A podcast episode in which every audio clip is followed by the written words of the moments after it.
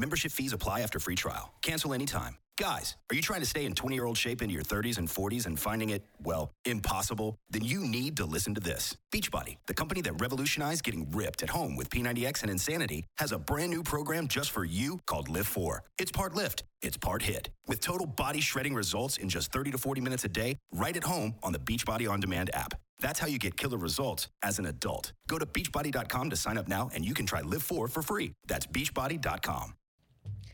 Oi, eu sou a Amy White e eu estou ao vivo e sem calcinha no cameraprivé.com. Não, você não está no site errado, nós estamos no Prosa Guiada e hoje o patrocinador desse episódio é o meu site querido do coração. Para quem ainda não conhece o cameraprivé.com, lá você pode assistir meninas, meninos ao vivo pela webcam.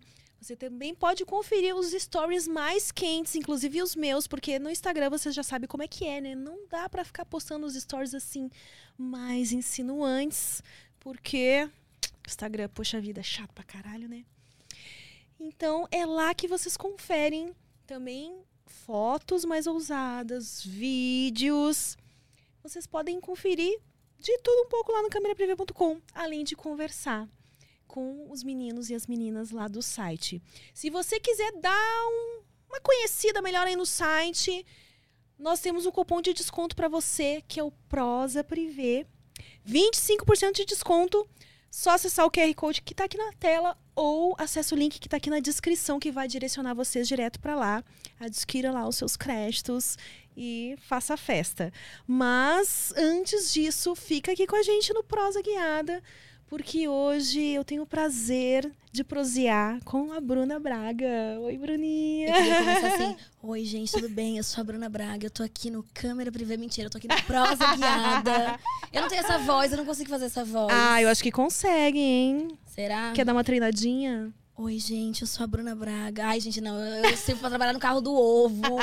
Um negócio mais uma Kombi de pamonha, tem mais minha vibe, eu acho. Você acha? Mas sabe que lá no Câmera Privê tem todos os estilos, né? Não precisa ser assim, sempre sexy, usar essa entonação. Tem gente que entra lá pra bater papo sobre a vida, pra comer uma Sério? pizza junto com você. Essa, gente, eu vou, eu vou, eu vou, eu quero trabalhar lá agora. eu já acho, eu acho que você deveria abrir uma sala lá no Câmera Privê e testar. Um dia ficar lá de boas, Gostosas atender uma ligação. Da minha sala. Gostosas. É, é piadas e gostosas. e Acho aí que, vai. olha, eu acho que ia dar um bom negócio, viu? Porque uh, do jeito que tá a coisa, hoje em dia a galera tá precisando rir um pouco, né? Sim. Então, vai que você, o dia lá não tem show, ou tá assim, ah, tá lá em casa de bobeira, ah, vou aqui, ó. Dá pra acessar pelo celular, dá pra logar do celular. Olha, eu gostei, eu gostei dessa história. Ah, cara, eu já vou sair daqui com um novo emprego. já vou sair daqui com uma hora extra. Eu já, tenho um contatinho aqui, já te passo. Se quiser, já dá uma agilizada na abertura da sua sala É lá. bom que a gente já tá divulgando aqui o meu, a minha sala, então já, já comecei bem, já comecei com o público já. Daqui a pouco vai terminar o episódio, as pessoas já vão lá procurar. Nossa, será que ela não tem mesmo uma sala lá? Já pensou? Aliás, eu espero que ninguém roube a sua ideia.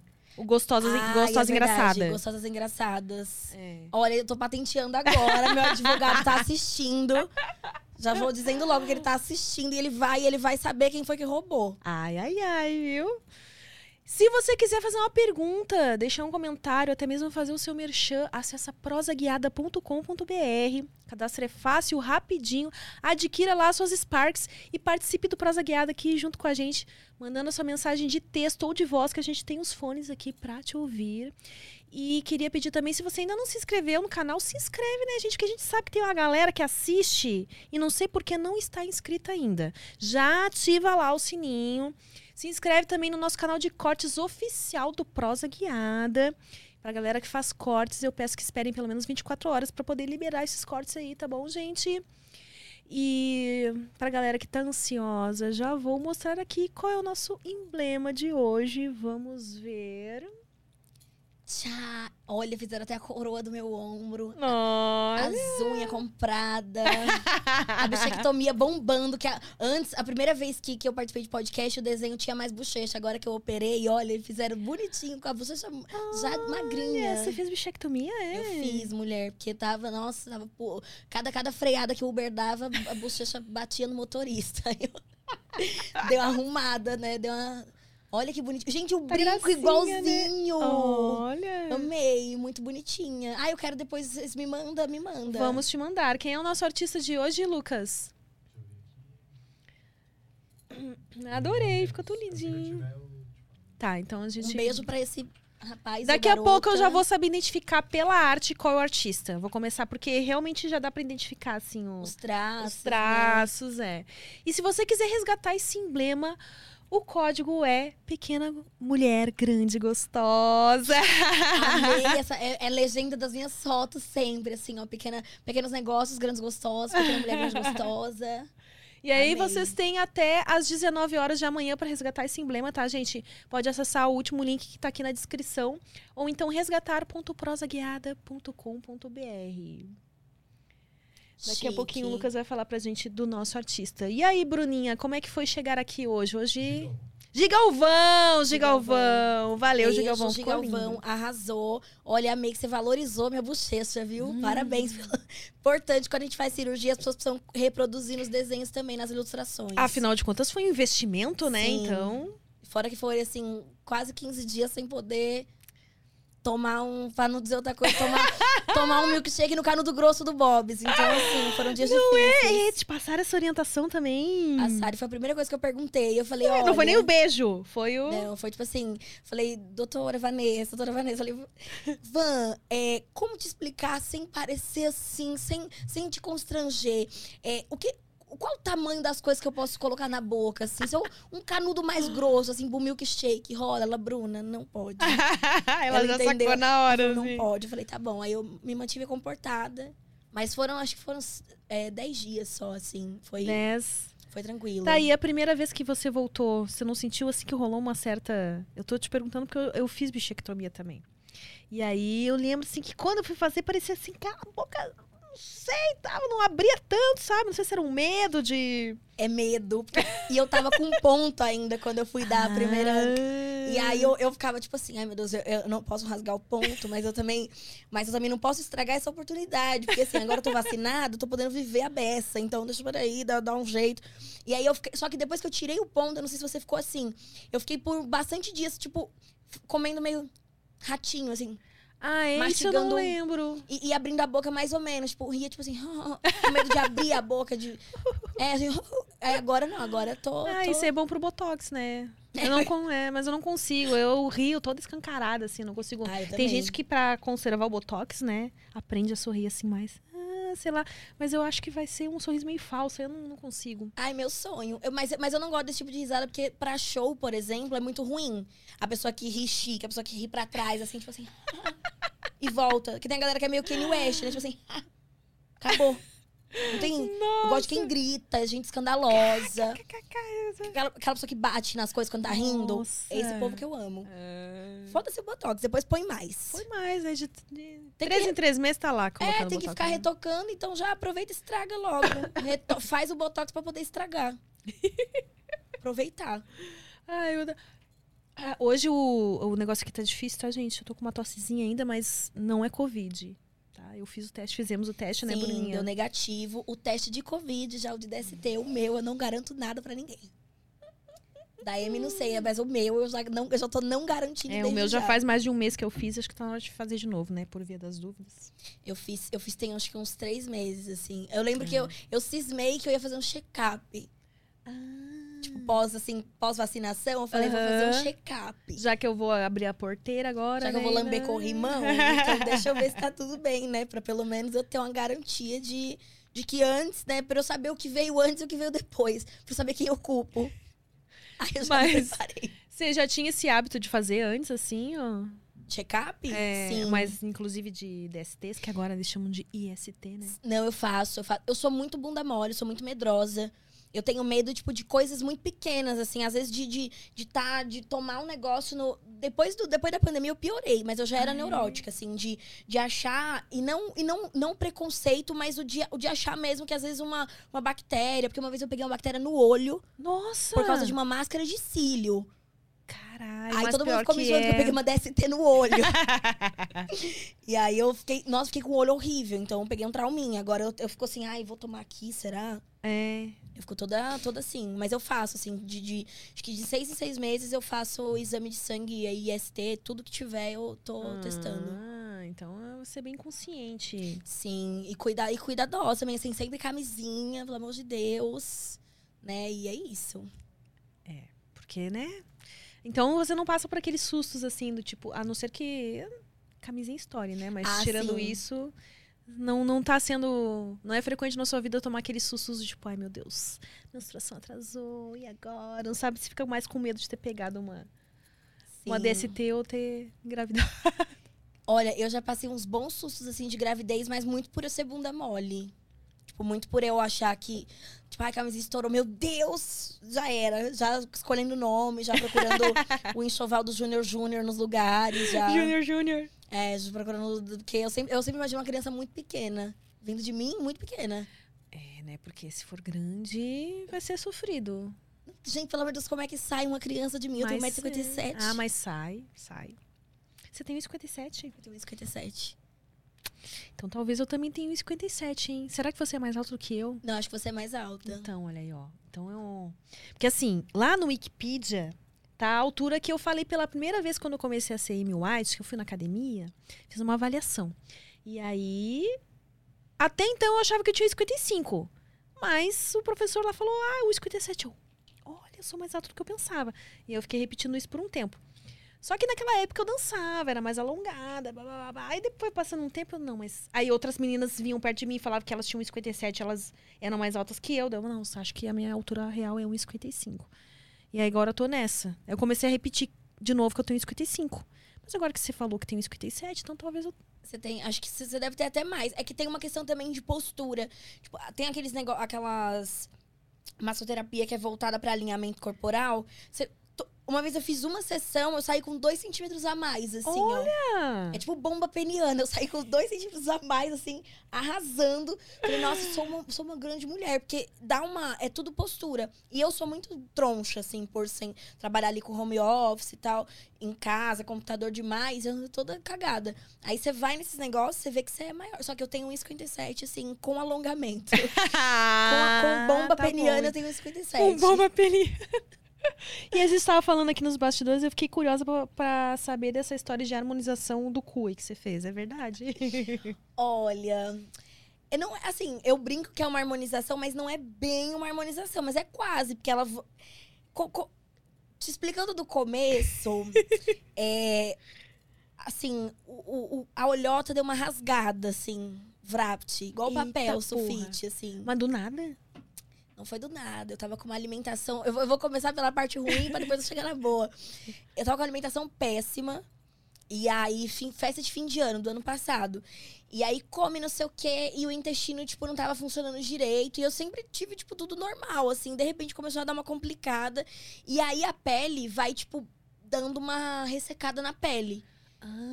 Por isso que é importante, às vezes, a gente ir no médico, porque ele recomenda ali um óleo de coco, um negocinho pra dar uma hidratada nas beiras, porque você nunca sabe o dia de Nas amanhã. pregas. Nas pregas, se tiver prega ainda, né? Tipo assim, às vezes a hidratação que sobrou mesmo. Aí tava, todo, ta- tava pele sensível.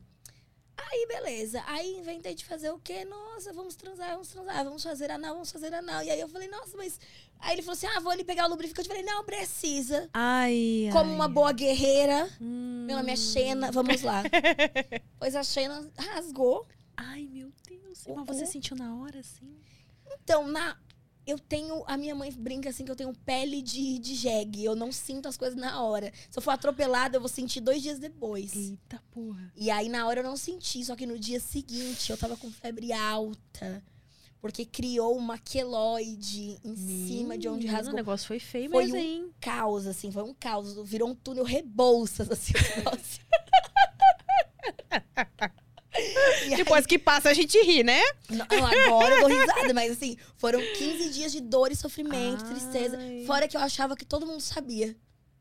Ah, tipo assim, você tava passando na rua. Não, é aquela ali tá com o cu rasgado. Eu- Eu, na minha cabeça, eu chegava pra tomar um café com meus amigos que não me viam há um mês, dois meses. Eu falava assim, gente, tá tudo bem, eu tô passando pomada. E todo mundo, oi? Eu, não, ele falou que, o médico falou que uma semana tá tudo certo. Todo mundo, Bruna, mas do que, que você tá falando? Aí eu, ai, não, gente, desculpa. Eu achava que todo mundo tava sabendo. Nossa. E aí fui no proctologista, aquela humilhação. Ai, gente, olha. A vida. Eu achava que depilação era humilhante, porque você tem que ficar de lado, puxar sua própria bunda. A mulher começa a puxar assunto na hora que ela tá ali, arrancando a última prega na cera. e aí você vai no proctologista, é mais humilhante ainda, porque é 10 horas da manhã, uma pessoa que você nunca viu antes. E aí ela fala assim pra você, ai, fica aqui. E é uma maca. Você já foi no proctologista? Eu fui hoje, você acredita? Sério? É. Mas Primeira você... vez na vida que eu fui hoje. Porque eu tô. Assim. Tá tudo normal lá. Mas sabe quando você acha que pode ficar. voltar a ser como era antes, assim, as preguinhas bem bonitinhas? Aham. Depois que você tem uma gestação, não fica assim bem igualzinho era antes. E aí eu fui lá na pira de. Ah, vou ver, né? Se dá pra fazer uma. É uma harmonização de Uma cu. harmonização Ele vai de te cu. recomendar, sabia? Eu fui lá. E aí, e aí aconteceu isso, realmente. Você tem que ficar de ladinho numa maca. Sim, humilhado. colocar os joelhos. Ai, coloca os sim. joelhos mais próximo do abdômen que você puder. Aí você Aí ele chamou ar. a moça lá, a recepcionista. Ele chama testemunha pra ver seu cu. Ai, que Não, tristeza. eu acho que é pra, tipo, que acontece tanto caso de médico que abusa de paciente, né? Eu acho que já Ah, chamam a testemunha aqui, ó. Tá aqui do lado, fica tranquilo que eu não vou sim. arrombar o seu cu. Uma testemunha da sua prega, de quantas você entrou com quantas você está saindo. Faz um- uma assinatura. E aí, ele, vou passar um gelzinho agora, tá? Não sei o quê, e fazer o exame de toque. Eu, ah, tá bom. Aí ele passa o gel. Aí depois, ah, agora eu vou introduzir não sei o quê, o negócio que é pra ver lá por dentro, né? Aham. E você ali, né, assim. Humilhado. E só que quando você não tá com nada, não tá rasgado, é de boa o exame. Tipo, ah, Tanto sim. que quando eu voltei depois, que ele colocou, tipo assim, eu falei, nossa, mas nem tá acontecendo nada. Agora, quando tava rasgado, minha amiga, que ele falou assim, eu vou colocar o dedo porque eu preciso ver como é que tá e tal, tô de luva, explicou. E uma coisa que eu não entendi, a maca tinha um monte de lençol que cobria meu rosto. Tipo assim, não meu rosto, mas assim, eu... Era como, tipo, quando a, a mulher vai ter neném, assim, que é cesárea, que põe um negócio assim. E aí eu falei assim, mas peraí, meu cu na cara do médico e a minha cara coberta, ele prefere o quê? Minha cara, é é meu cu a minha cara? Queria ver se eu só o olho do seu cu. Se eu não queria te olhar nos olhos. Nossa, ele não me olhou nos olhos, assim. Eu me senti muito mal. Eu fiquei uma semana falando, gente, será que eu sou muito feia? Que não é possível que a pessoa falou, não, eu vou olhar o cu, mas não vou ver a cara dela. E aí ele examinou e falou, Bruna, tá tudo bem. Eu falei, uma coisa que eu tenho certeza que não tá. Falei, meu amor, eu tô só a Deolane, estourada. Estouradaça. Não, tem- não tem uma prega mais aqui, pelo amor de Deus. Aí ele falou, não, fique calma. Nós temos ah, um, um procedimento que é tipo uma harmonização. Gente, o Lucas tá aqui, coitado. É Lucas? Eu não É, O Lucas. Lucas tá aqui sabendo a história do meu cu. Ele vai chegar na roda de amigos e falar assim: gente, conheci uma moça que estourou o cu, vocês não têm noção. Mas é, mas é babado. E aí o médico falou: não, tô- a gente tem harmonização aqui, não sei o que. Eu falei, oi? E foi no auge do Big Brother. E aí eu fiquei pensando assim: já pensou? Ele faz harmonização, meu cu sai a cara do acrebiano, assim. Um cu, um cu harmonizadinho. Falei, mas que harmonização? Aí, tipo, co- congela a pele que sobra, aí dá um ponto, faz um, um rolê lá. E aí fica lindo depois, assim, um cu feito à mão, comprado na planta e decorado com- por designers e arquitetos. Um cu de barro, assim, bem modelado. Nossa, e aí? Fica bom, amiga. Mas as pessoas vão Então você fez mesmo. Fiz. Além de consertar o que tinha que consertar, Sim, eu dei essa de organizada. quebra você fez uma harmonização. Eu dei essa organizada. Oh, então você me indica esse aí depois. A não Ah, que, assim. Dr. Ronaldo. Porque esse não me falou da harmonização. Na verdade, ele falou assim que, tipo, tava bonito meu cu, que eu tava enxergando coisas. Que até tinha uma pelezinha ali que poderia ser retirada. Mas como no meu caso não é algo assim, que podia. ah, é, explicou lá que se ele fizesse do jeito que cicatriza. ah, a gente não pode prever como que cicatriza, né? Sim. Então, na cicatrização, poderia ficar de um jeito que eu não estava esperando. É. E aí, então, melhor não mexer. É, em time que tá ganhando, a gente não É, mexe. aí eu O- não, é que o meu tava derrotado, né? O meu tava, o meu tava fora da série A, B, tava na série F. Aí eu tive que mexer, porque tipo, tava todo lascado. Mas ficou bom. E o legal é que, assim, agora onde eu vou e eu conto história, fica uma curiosidade de homens, mulheres, crianças, cachorros. Manda uma foto do cu. Manda uma foto do cu. Eu fiz um grupo e mandei uma vez. Sério? Mandei, coloquei uma galera, falei, gente, não, não- na verdade eu nem falei nada. Eu fiz igual o homem hétero manda, às vezes, pra gente o bilau do nada, assim, ó. Peguei o cu, não deu um boa tarde, eu mandei. Eita porra. O grupo virou um caos. o pessoal digitava, apagava, tipo, gravava áudio, desistia. E como é que você fez pra tirar o nude do cu, assim?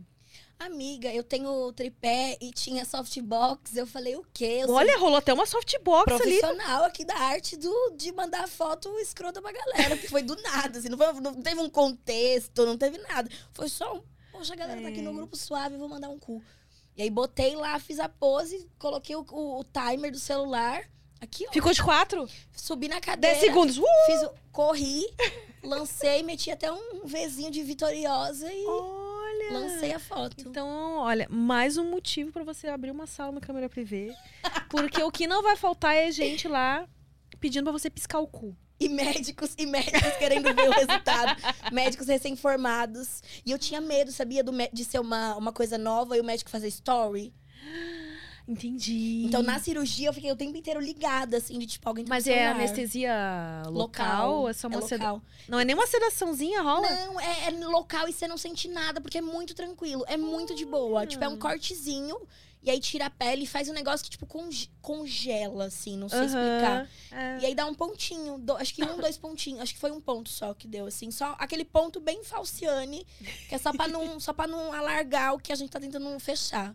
E aí é bem de boa. E eu, eu não senti nada, foi tranquilo, assim, o processo. Lógico, 30 dias, né?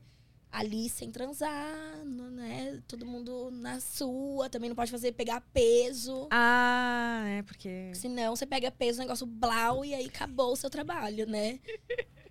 Acabou, acabou tudo. Acabou o trampo do médico. Mas Ai, é. gente, desculpa, tô me sentindo monarca aqui hoje. Desculpa se assim. Tossindo enquanto. Né, que o tempo, o tempo em São Paulo tá seco. Pra quem não é de São Paulo, não tá sabendo que aqui o tempo, olha, a gente tá comendo poeira nas ruas aqui. Nossa, e São Paulo choveu, fudeu também, É, né? Mas deu uma, mas deu uma umidade agora. É, pelo menos menos. isso, acho que né, nesse sentido vai melhorar. Isso ajuda até quem tem fissura. A umidade do ar. É sério? Aquela que aprendeu tudo, né? Já sabe tudo, virou especialista em cu. Nossa, eu virei porque eu pesquisava tudo, eu lia tudo, eu tava obcecada. Eu passava a maior parte do tempo vendo coisas. Eu queria que alguém puxasse assunto sobre hemorroidas e etc pra poder falar. Eu tava louca. Eu tava com medo de encontrar uma pessoa pela primeira vez e falar assim: sabia que eu harmonizei o cu? Assim, do nada. Porque eu tava muito empolgada, porque eu consegui consertar o que eu, o que eu estraguei. Eu tava tipo Mas filho que aí- bateu o carro. Que arrumou e tava todo orgulhoso falando pro pai, eu arrumei. Eu, eu, eu quebrei, mas eu consertei. Eu tava desse jeito. Eita. Mas agora você pode fazer, voltar a usar o lado B normal, assim? Sim, sim, agora tá tudo bem. Assim, a gente. Agora eu tô mais cara, né? Ah, Agora é, porque agora cara. tá com cor harmonizado, então tem que, não é Agora qualquer não- um que vai entrar lá, né? É, não é qualquer, qualquer pessoa que vai, vai é, usufruir de um, de um lugar agora que é camarote, área VIP, pista premium, não é bagunçado. Mas, é, mas pode usar, depois é tranquilo. Só que assim, nunca mais. É, assim, você nunca, nunca volta 100% ao que era. Tipo, de aparência, assim, de- de, Hum. Você sente de textura, você fala, pô, tem um, tem um negócio diferenciado aqui. Mas tá, mas tá bonito, assim, tá lá, tá, tá no lugar. Jamais será como já foi um dia, né? Mas tudo bem. E eu fiquei curiosa, assim, a- a- essa pessoa que, que ajudou a, a te. Como é que é? Estourar. Gostei da associação do. Tô que nem a Deolane. Deolane, tô estourada. A mãe tá É, estourada. ele era assim, bem dotado ou não tem nada a ver? Então, não, não era, tipo, bem dotado, mas era legal, assim. Era um pau maneiro, assim. Um pau maneiro. Era um pau que a gente chamaria pra almoçar, assim, de boa, Ah. sabe? E aí, só que assim, tudo, tudo conspirou pra que desse errado. Tipo, já tava ressecado, não teve um lubrificante. Tipo, a gente era meio assim de não ter muito. Não tinha muito romantismo, assim, era uma coisa meio. Todo mundo maluco, né? Aí, aí deu no que deu. Deu no que deu. É, foi- rendeu a história pra contar, pelo menos, né? Ai, mas olha, foram dias difíceis pra, pra uma guerreira. dias de luta, dias de glória. Olha, fiquei só nos dias de luta, viu? Por muito tempo. E sabe o que é foda? É que é- é uma dor que é, parece que você vai realmente desmaiar. Ai, Doía muito. Tipo, meu, pra ir no banheiro, socorro. parecia que eu tava cagando um é- cachorro. Ai, meu Deus. Tava parindo pelo cu, né? Eu sei o que. Você teve parto normal? Tentei, Tentou? tentei. Senti as dores, tudo, mas Sim. não chegou a. Pois eu entendo que você passou de certa forma. É. Só que meu bebê, né? Não, não podia pegar no colo e falar, gente, olha que lindo, né? Saiu, saiu. Nossa. E. Ai, socorro. A pessoa vai lembrando das dores do parto. e, Ai, meu Deus. Aí, aí já pensa. a gente- e cu é um lugar que a gente fala e as pessoas pensam já. Elas se doem, assim, de, tipo, de, de- a empatia que gera esse é, assunto. porque acho que daí que vem, né? Quem tem cu tem medo, sei lá, essas expressões aí que se usam. Eu agora entendo quem fez essa frase. E me diz uma coisa. Você já contou essa história, tipo, o que acontece na sua vida? Seja trágico. Acho que é o, é o trágico que geralmente rende piada, né? Sim. Uh, Você demora um tempo pra processar essa tragédia na sua vida, pra já conseguir fazer piada disso, ou tipo processa rápido e já não, isso aqui é matéria para os meus shows. Eu acho que depende da, da desgraça, assim. Essa do eu levei um tempo, assim. Eu, aconteceu em janeiro. Porque é uma coisa assim que a gente tá falando rindo e tal, Sim. mas pra muitas pessoas é uma coisa difícil de se falar, né? É, tipo, você tava brincando do médico e Sim. coloca os. Mas porque realmente deve ser uma coisa muito constrangedora pra maioria das pessoas. Vai ver que por isso que te- tem esses lençol na cara da pessoa, que nem a pessoa consegue olhar pro médico, né? É. Então é uma coisa constrangedora, assim. E hoje a gente tá Sim. falando aqui rindo, e bababá. É, tipo, festa, mas é, é foda. E eu lembro que eu fiquei mal, assim. Eu fiquei, tipo, nossa, eu tô indo no médico 10 horas da manhã, sabe? Numa quarta-feira, porque eu rasguei o cu. Sabe? Eu podia ir por vários motivos. Ah, anemia. Não, tô rasgada. É triste. E aí eu levei um tempo, assim. E eu lembro que eu tinha vergonha de falar no palco. Porque eu queria falar de um jeito. Aqui, como a gente tá numa conversa informal, eu falei cu 150 vezes. Mas num show, eu queria não falar a palavra cu tantas vezes, assim. Pra não virar um negócio que se eu postasse um vídeo, ficasse, nossa, ela só fala de cu. Tipo, pra, porque vira isso. Você, fala, você fez um vídeo, você tem duas horas de show falando de economia do país, de um monte de coisa. Mas você falou, fez um vídeo de cu, ai, você fala de cu. Aí eu falava, meu, como que eu vou levar isso pro palco? E como que eu vou falar isso sem reviver a dor também? Porque quando eu falava, eu lembrava e aí eu ia ficando triste, assim, quando eu tava contando. Só que aí eu achei engraçado isso também, de tipo, eu tô contando e tô ficando triste e, e leva pras pessoas a verdade do quanto eu sofri. Então eu assumi a postura de, não, é uma história. Gente, agora. Eu até brinco, eu falo, gente, é um momento muito triste agora do show, por favor, não dá risada. Aí tem esse, alguém tá alguém rindo, você fala assim, fica, não, não ri, tá? Parou, chega. E aí conta a história. Mas eu levei um tempo pra digerir. Mas dependendo da desgraça, é no dia seguinte. Ah, é? Tipo, no dia seguinte. Ontem mesmo aconteceu alguma coisa, eu não lembro o que foi, que eu falei, nossa, eu vou contar isso assim que eu voltar a fazer show. Tipo, o primeiro show que eu tiver, eu tenho show agora domingo, eu já falei, já vou falar. Olha, então. Depende da Vai desgraça. ficar, vai ficar já de, Sim. de inédito pra, pra quem for no show. É, no saber, domingo. saber esse novo acontecimento. Não rasguei nada. Dessa Quero vez não. claro, tá tudo inteiro, não tem nada rasgado. Mas quando acontece, assim, algumas coisas é. E a tra- você falou uma coisa que, pra mim, é, é ímpar, assim. A tragédia, ela dá muito mais opção de rir do que a coisa boa. Porque se eu chegasse aqui e falasse assim, nossa, eu fui pra Salvador e foi incrível, peguei vários boy e. Tá, tipo, ok, para, tipo, parabéns, amiga, arrasou. Mas se eu chegar aqui e falar, Amy, eu fui pra Salvador. E lá eu rasguei o cu. Não foi por causa do acarajé. Não foi. Não foi porque eu, não foi porque eu sentei no Léo Santana. Não foi nada disso. Foi porque eu dei. A, e aí contar a história vai pra um outro lugar. Porque gera identificação. Tem a coisa de igualar as pessoas, né? A desgraça faz a gente se sentir igual. Mesmo que você não tenha vivido eu ter rasgado, você olha e você fala assim. Tipo, você tá no público e você tá vendo alguém no palco que viveu uma coisa horrorosa, você fala. Tamo em casa, tamo de igual pra igual aqui. Porque ah, o palco ele dá, às vezes, uma posição de poder, mas que pro comediante é muito falsa, porque a gente sobe lá e conta esse tipo de coisa. que é pra, a gente gera esse, esse lugar de identificação com as pessoas de, olha, a gente só tá no palco. Mas eu tô, eu tô igual você que tá aí, só que aí eu tô contando o meu podre aqui. E aí você vê a galera que se cutuca também porque viveu. Porque fissura é um problema que muita gente tem. Eu vi no Google que acho que 40% da população tem. Eu vi no Google. Eu vi no Google. Eu, Eu vi no. Google é o famoso. Eu não sei se é do seu tempo, mas lembra como o dado da Malhação falava, eu li num livro? Aham. Naquelas primórdios da Malhação tinha o dado. Ele, tudo ele lia num livro. Hoje em Sim. dia eu, eu vi no Google. Eu vi no Google. Eu vi no Google que 40% da população tem. Em Caralho, também. A nossa alimentação tá Tá, o brasileiro porcaria, né? não come uma fibra, não toma uma água. Aí depois fala, ai, vou coitar ali pelas portas dos fundos. E aí dá isso. Aí não adianta reclamar depois, chegar no Dr. Ronaldo querendo fazer harmonização. É Dr. Ronaldo o nome dele? É, o nome dele é... Eu fico pensando, será que ele... Será que ele tem noção que eu conto isso assim tranquilamente? Porque no dia eu cheguei lá humilhada. Nossa, mas eu não olhava no olho de ninguém, da recepcionista, assim. Eu ficava tipo... Ele perguntava, Bruna, você tá bem? Eu, "Ah." eu, eu não tinha voz. Sumi- Eu perdi a fala de vergonha. É, imagina. E eu sou cara de pau, só que assim, tem coisas que vão num lugar muito, né? Tipo, Muito fundo. muito fundo, literal. Muito fundo. Tem lugares que vão muito fundo, né, gente? É Você já rasgou? Felizmente não. Rasgar, nunca rasguei, não. Já, assim, ficou às vezes inchadinho, É, deu sabe? é, de dá uma machucadinha e tal. Mas rasgar, não. É assim... É babado. Eu, aquelas, eu- ou eu fui muito burra, ou era meu dia mesmo de acontecer. É, eu não sei. Por isso que eu fiquei imaginando, caralho, mano. Foi um kid bengala da vida, não sei. Minha amiga. Minha, colocaram um braço na minha amiga que ela não quer contar.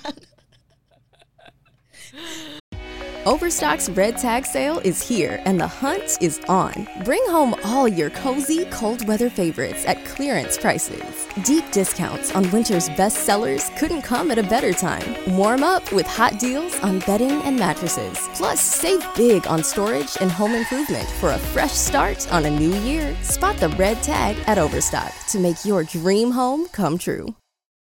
Não, não foi. Mas, eh, por via das dúvidas, eu vou começar a hidratar agora com óleo de Uhum. coco. Por favor, óleo de coco na- na- nas beiras que funciona. Olha, óleo de coco hoje em dia dá pra tudo, né? Lubrificante Taca, natural, taca no cabelo, taca na, Na tcheca, na, na vai em tcheca. todo lugar. É, óleo de coco é vida. Aonde, aonde a mão alcançar, o óleo de coco resolve. E você sempre foi assim. Como é que você falou? Eh, Não é cara de pau a palavra que você usou. Foi tipo. Eu não, não vou atinar a palavra agora. Você falou, tipo, sempre chegou assim, eh, desbocada. Sim. Maluca, né? Perturbada na palavra certa. Perturbada da cabeça. Eu acho que eu sempre fui assim, só que antes eu tinha vergonha de ser. Durante um tempo, assim, de- durante um período, acho que quando eu era criança eu era muito espontânea. Eu falava muito a primeira coisa que passava, assim. E aí as pessoas até achavam que eu tinha algum problema, assim, porque chegava a reunião de família, eu falava assim, ai, minha mãe só comprou refrigerante bom porque a fulana tá aqui. Porque quando não tá, a gente toma é Dolly. A gente toma não sei o quê. A gente toma o mais barato que tem. E aí todo mundo fazia tipo assim, Bruna, pra que isso? Ah, Mas eu- eu- era uma informação que eu tinha, eu queria dividir. Aham. E aí, na adolescência, eu comecei a ficar com vergonha. Porque eu via que, assim, tinha uma galera que fazia assim, ai, gente, credo. As meninas, né? Os meninos achavam engraçado. Mas as meninas Ah. tinham uma coisa de tabu, assim, de, ai, Bruna, credo, para. Ai, olha o que você fala. Ai, não sei o quê. Só que aí eu comecei a perceber que tinha nicho pra mim de amizade. Que tinha galera que, mesmo tímida, adorava estar comigo. Que assim, essa pessoa não tinha coragem de falar é num rolê assim, ai, vou vomitar, ou ai, quero ficar com fulano, e eu tinha. Então eu era a voz dessas pessoas também que não tinham voz. Então eu servia ali de. de né, eu, eu fazia por mim e por elas. E sempre me escondendo no lugar da graça, porque eu sou muito tímida. Hum. Então eu uso a graça, tipo assim, ah, não sei o que errar. E aí, tipo, vamos ver, né? Se colar, e aí, se não colou, toma ingresso e vai no meu show. Dou uma de doida.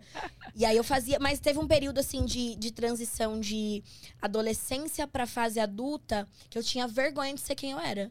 Ah, é? Muito, Mas por assim. causa mais das reação, da reação das pessoas, assim. Sim, eu acho que tinha algumas pessoas também que criticavam muito diretamente. Assim, eram, eram pontuais, não era uma galera, era tipo, sei lá, duas, três pessoas, mas que falavam umas coisas, tipo assim, ninguém nunca vai te querer você sendo assim. Nossa. É, falavam assim, você, como é que você vai se comportar no seu trabalho? Eu falava, não, mas o meu trabalho é, é outra coisa, é uma- eu tenho postura lá de trabalho. Eu sabia separar os ambientes. Mas aí eu começava a ficar preocupada, tipo, será mesmo que as pessoas não vão gostar de mim assim? E aí eu começava a dar uma policiada em como eu falava. E aí, de minimizar quem eu era, eu comecei a adoecer. Eu fiquei depressiva de tipo, tipo, eu não tô conseguindo.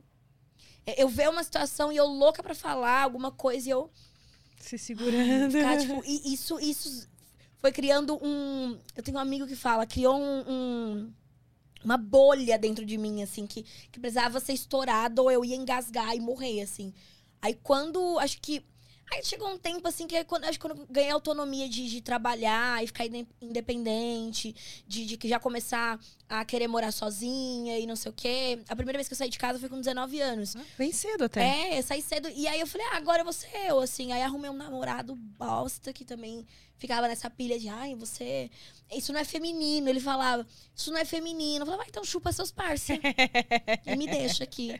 Aí passou. Aí agora eu não, não tenho vergonha. Às vezes eu me arrependo de algumas coisas que eu falo. Mas isso acho que todo ser humano. É assim. normal, né? Eu sou, eu sou uma pessoa com vodka. Eu sou a versão de todo mundo com vodka. Se você toma três vodkas, você também fala umas verdades muito loucas, não fala? É, sabe que eu não sei. Eu não sei. Eu bebo esqueço. É, talvez. Acho que eu nunca falei nada muito. Eu sou fraca pra bebida, né? Não, pra começar, eu nem tomo vodka. Só assim. Ai, eu, eu viro É, bico. não. Nossa, não, não, não. Eu acho que eu tento ir como alcoólica se eu faço isso. Não, mas é, não, não recomendo, inclusive. Mas é um, é, um, é um amplificador do que eu quero falar também. É, dizem, né? A, a bebida entra, a verdade sai, né? Sim. Sim, com certeza eu fico mais solta, tenho coragem de falar coisas que de repente eu não falaria se estivesse sóbria. Mas eu sempre tive muito. Eu sempre fui muito preocupada também com as coisas que eu falo. Uhum. Então. E por isso que eu admiro muito quem é espontânea como você, assim, que, tipo, fala mesmo. blá, Quem é boca aberta, como é. dizia a mãe. Boca aberta, ela Boca fala. aberta, não é isso, Bruna, boca aberta. Olha o que ela falou. Não precisava ter falado. Falei, ai, mas já, já foi, já falei. É, boca aberta, eu não sei se aqui em São Paulo tem outro significado, mas boca aberta lá no Rio Grande do Sul, pra gente é. Sonso, pessoa sonsa. É. hum, desastrado. É, ah, boca aberta, mas no sentido de desastrado. Aqui sabe? também tem, o- tem o boca aberta no sentido de, de sons. A pessoa diz, ah, como pessoa boca aberta, olha, nem percebeu não sei o quê. Aham. E tem o boca aberta, tipo assim, a bocona aberta aí, que fala tudo. Aí eu sou esse, esse segundo boca aberta. Ah, é, eu sempre tive ah, muito receio, assim, de, de ser julgada pelas coisas. Isso foi melhorando com o tempo, né? Eu Uhum. desejo ah, ser algo assim entre Ébider e Gonçalves, sabe? No decoro, que daí fala mesmo as coisas. Que a gente vai ficando mais velho, a gente vai perdendo certos medos Sim. também. Tipo, ah, foda-se, vou falar mesmo. E quer cancelar, cancela e lá. Sim, e é muito gostoso viver, acho que, essa liberdade, porque a gente consegue atrai, construir coisas mais sólidas. Porque quando você tá performando demais, você cria um público que ele vai embora, porque uma hora você não vai segurar a performance. Então, se você tá sendo verdadeiro, aquela galera vai seguir com você, porque ela sabe que você vai errar, que você vai acertar, que você vai falar merda, que você, não, você vai falar coisas incríveis. Mas ela, ela sabe que você é aquilo ali. Então, ela não tá criando uma expectativa falsa sobre você, porque é aquilo que você tem pra dar. Tipo, e é isso, e não tem outra coisa. E aí eu acho muito. É, é muito. Mas é um processo, porque eu ainda tenho amarras ainda também que eu quero. Tipo, tirar, assim, de. Tem coisas que eu ainda queria falar, que eu ainda queria fazer, que eu ainda tenho meus receios. E eu acho que. Agora eu vou jogar a pergunta pra você também agora. Que é uma coisa que eu tenho dúvida sobre você e sobre várias mulheres, assim, que eu admiro, que, tipo, é, é, é uma questão pra mim e eu, e eu quero saber a sua opinião também. Você sente que as pessoas têm medo de você por você ser uma mulher muito bem resolvida com as suas coisas e por você estar na mídia e tal? Porque eu sinto que por eu ser muito bocuda, rola uma coisa de tipo, eu ouvi isso essa semana, assim. Ah, eu tenho medo de vacilar com você e você falar. Ou no seu show, ou falar pros outros, porque você é bem relacionada, você fala pra alguém, não sei o quê. E aí rola um medo das pessoas de de fazer alguma coisa, com, tipo, de ficar com você ou de chegar em você? Eu acho que rola, sim. Acho que rola. Mas não chega a ser a ponto de atrapalhar, porque é, que também eu não tô numa fase assim que eu não tô querendo ficar tanto assim com as pessoas, entendeu? Então, tô conseguindo ficar. E se esse medo atrapalha, Azar da pessoa. azar da pessoa, porque já Que é um vai- filtro. já é um filtro, que Mas eu acho que coragem, tem né? sim. Acho que rola um Sim. medo da. O homem que não tem coragem de chegar na gente, ele quer o quê com a gente, né? Já começa por aí. Você não tem coragem de, de- de chegar e falar nada, você... o É, querido. que, que a é. gente faz com uma a pessoa fila, dessa? né? A fila tá aí, então vai ter mais chance quem chega e fala alguma coisa, né? Sim, quem, quem se manifesta. É aquela coisa do, do, da- da- do bexigão de bala. Quem fica embaixo na contenção esperando a bola estourar e as, as balinhas cair, é o, o mais esperto é o que leva. E a fila da M é grande. Então você está aí, fique sabendo. Ou você abre essa sua boca e fala alguma coisa, ou, É, mas pelo amor de Deus, se for pra falar merda também é melhor ficar É, não, real. Se for pra também chegar com, com, com merda, fica, na, fica em casa, Ah, Que né? tem uns também, é, acho que tem os dois opostos, né? Tem aqueles que têm receio e tem uns que parece que não pensam antes de falar, né? Não. Que saem umas coisas assim que você fica, querido, você pensou antes de falar? Porque. Você recebe rola gratuita? Olha, sabe que parou bastante essas rolas gratuitas? Eu acho que a galera tá criando uma consciência de tanto que a gente repete. Eu acho que eles estão se conscientizando. Eu exponho também. Porque, É. da mesma forma que a pessoa me constrangeu mandando a rola, eu falo, ela vai ser constrangida porque eu vou fazer um story. Mesmo forma que ela te constrangeu enviando uma rola não solicitada. É, ela vai ser, essa rola vai ser exposta. Porque rola é contexto. É contexto. Não é, de, né? não é de graça. Tipo, eu tô tomando café da manhã com a minha avó, res- abro o direct, tem lá do nada. É. Tem que ter um negócio. Mas eu, mas eu tinha essa, essa dúvida se você recebia muito. Porque tem uma galera que vê Parou a gente bastante, biquíni, blau, assim. manda rola. Parou do nada. bastante, felizmente. Ou eu bloqueei já tanta gente que. Os mandadores de rola todos bloqueados. Nossa, aí, nossa, mas tá, tá faltando uma rola aqui nesse direct, né? Estão bloqueados. É, no direct, direct tá.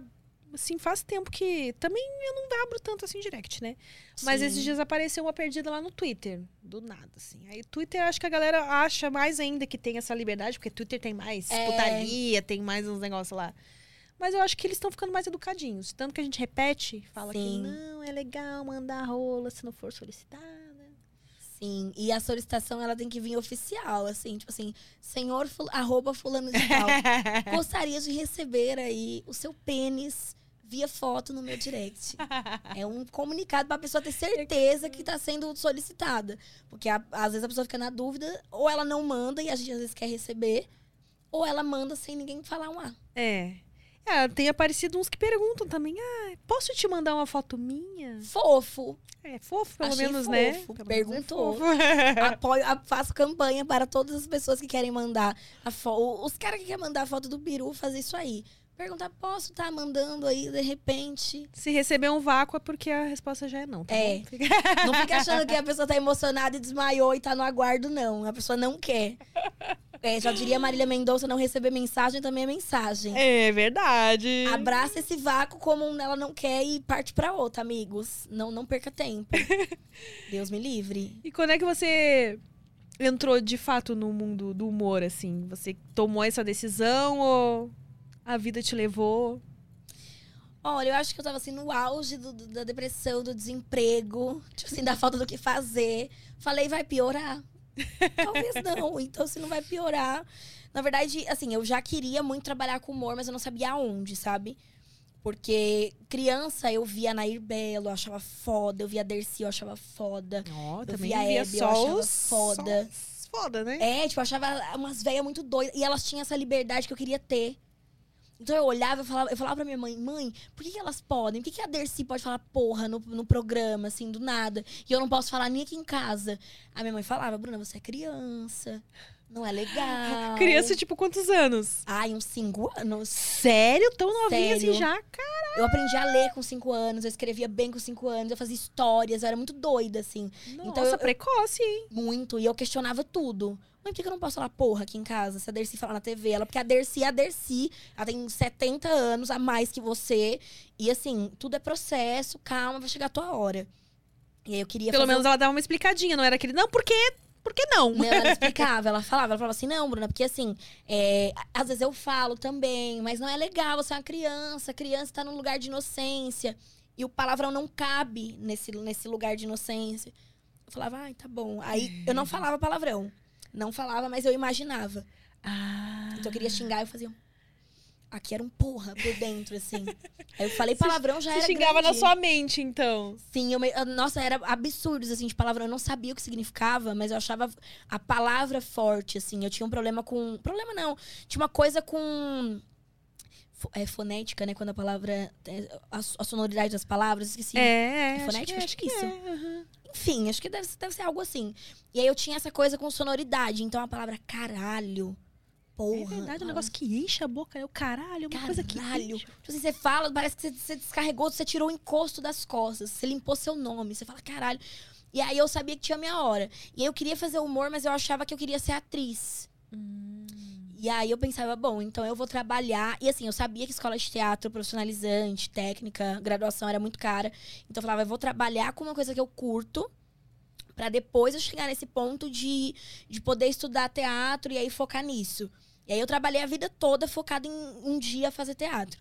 Aí quando eu consegui, que eu fui pro teatro, eu falei, putz, acho que ainda não é aqui. Acho que aqui ainda não, não sou eu, não é meu rolê. Eu quero algo que eu, que eu possa ser eu. Aí fui pro improviso. Que aí, tipo assim, já pega mais o humor, porque tem a questão da espontaneidade, né? Do erro. Você tem que. O erro é muito bem aceito. Tem a coisa de você dizer sim para tudo, que é um destrave, inclusive, para você criar esse hábito de dizer mais sim pro que você quer falar também. Não só pro outro. Tipo, o outro propõe. A gente tem muita dificuldade de falar não. Porque o outro propõe as coisas e a gente, ai, bele... ai, eu nem queria ir naquele rolê, mas eu fui. Ai, eu nem queria ficar com aquela pessoa, mas eu fiquei. Porque a gente não consegue falar não. E aí no improviso a gente aprende a dizer sim, mas pra gente também. Tipo, eu falo sim pra, pra, pra o rolê, mas eu tô dizendo sim pra mim, pra eu chegar nesse rolê e curtir esse rolê de fato. Eu não tô indo só porque eu fui agradar alguém, porque eu disse sim. E aí eu criei várias, assim, desamarrei muitos nós. Aí eu falei, mas ainda não é aqui. Aí no improviso, é, tinha uma galera de stand-up na minha turma. E aí falou assim, Bruna, por que você não arrisca o stand-up? Porque você vai escrever teu texto, você vai criar tuas piadas e você vai pro palco sendo você. Eu falei, acho que, acho que aqui vai, pode ser meu caminho. Aí fiz um curso de stand-up. Aí a formatura desse curso era um show. Hum. Aí, então, assim, você já fazia o curso, já tinha um show marcado. Nossa. Que inclusive amanhã faz cinco anos desse show. Olha! Desse primeiro show da vida. E aí fui pro palco e dizem que o primeiro show é péssimo, é horrível, você quer se matar. O meu primeiro show não foi assim. Porque eu acho que eu fui com uma cara de pau de vendedora, que era com que eu trabalhava. Então eu não lembrava texto, eu mandava história. E eu tinha um jeito de contar, assim, de, de trambiqueira. E aí eu convencia as pessoas que eu era engraçada. O primeiro show foi ótimo. O terceiro, o terceiro. Terceiro. Acho que o segundo. O segundo já foi. Né? Mais ou menos? Agora o terceiro que morrer. Porque tinha um casal na plateia. Só um casal. Um casal. Num porão em Carapicuíba. Que é, não sei se era um bar, um cativeiro, não sei até hoje o que era aquilo. Me levaram pra esse lugar. Tinha um casal na plateia. E eles começaram a brigar no meio do meu show. Então, o meu único público, eu perdi, porque eles começaram a brigar. Meu então eu Deus. contava piada e assim, eu não tinha manha de trocar ideia, brincar com a situação. Eu tava com um caderninho assim do lado e, tipo, eu tenho que contar minhas piadas. Aconteça o que acontecer. E aí eles brigando e eu, não sei o que, não sei o que, não sei o que, que, não sei o que. E ninguém, eles nem me olhavam. Aí quando eles pararam de brigar, que faltava um minuto pra acabar, porque eu só podia fazer cinco minutos, eles a se beijar. Meu Deus! Aí eu lembro que eu, eu olhei pro pessoal do elenco e fiz um. Tipo, o que, que eu faço agora? E aí todo mundo fez um. Aí quando deu meu tempo, eu brinquei e falei assim: Bom, vocês não gostaram do show, até porque vocês não escutaram. Mas vendo o beijo de vocês agora no final, eu acredito que talvez eu seja sem graça, mas pelo menos eu dei algum tipo de tesão. Com vocês, fulano de tal, eu chamei o próximo.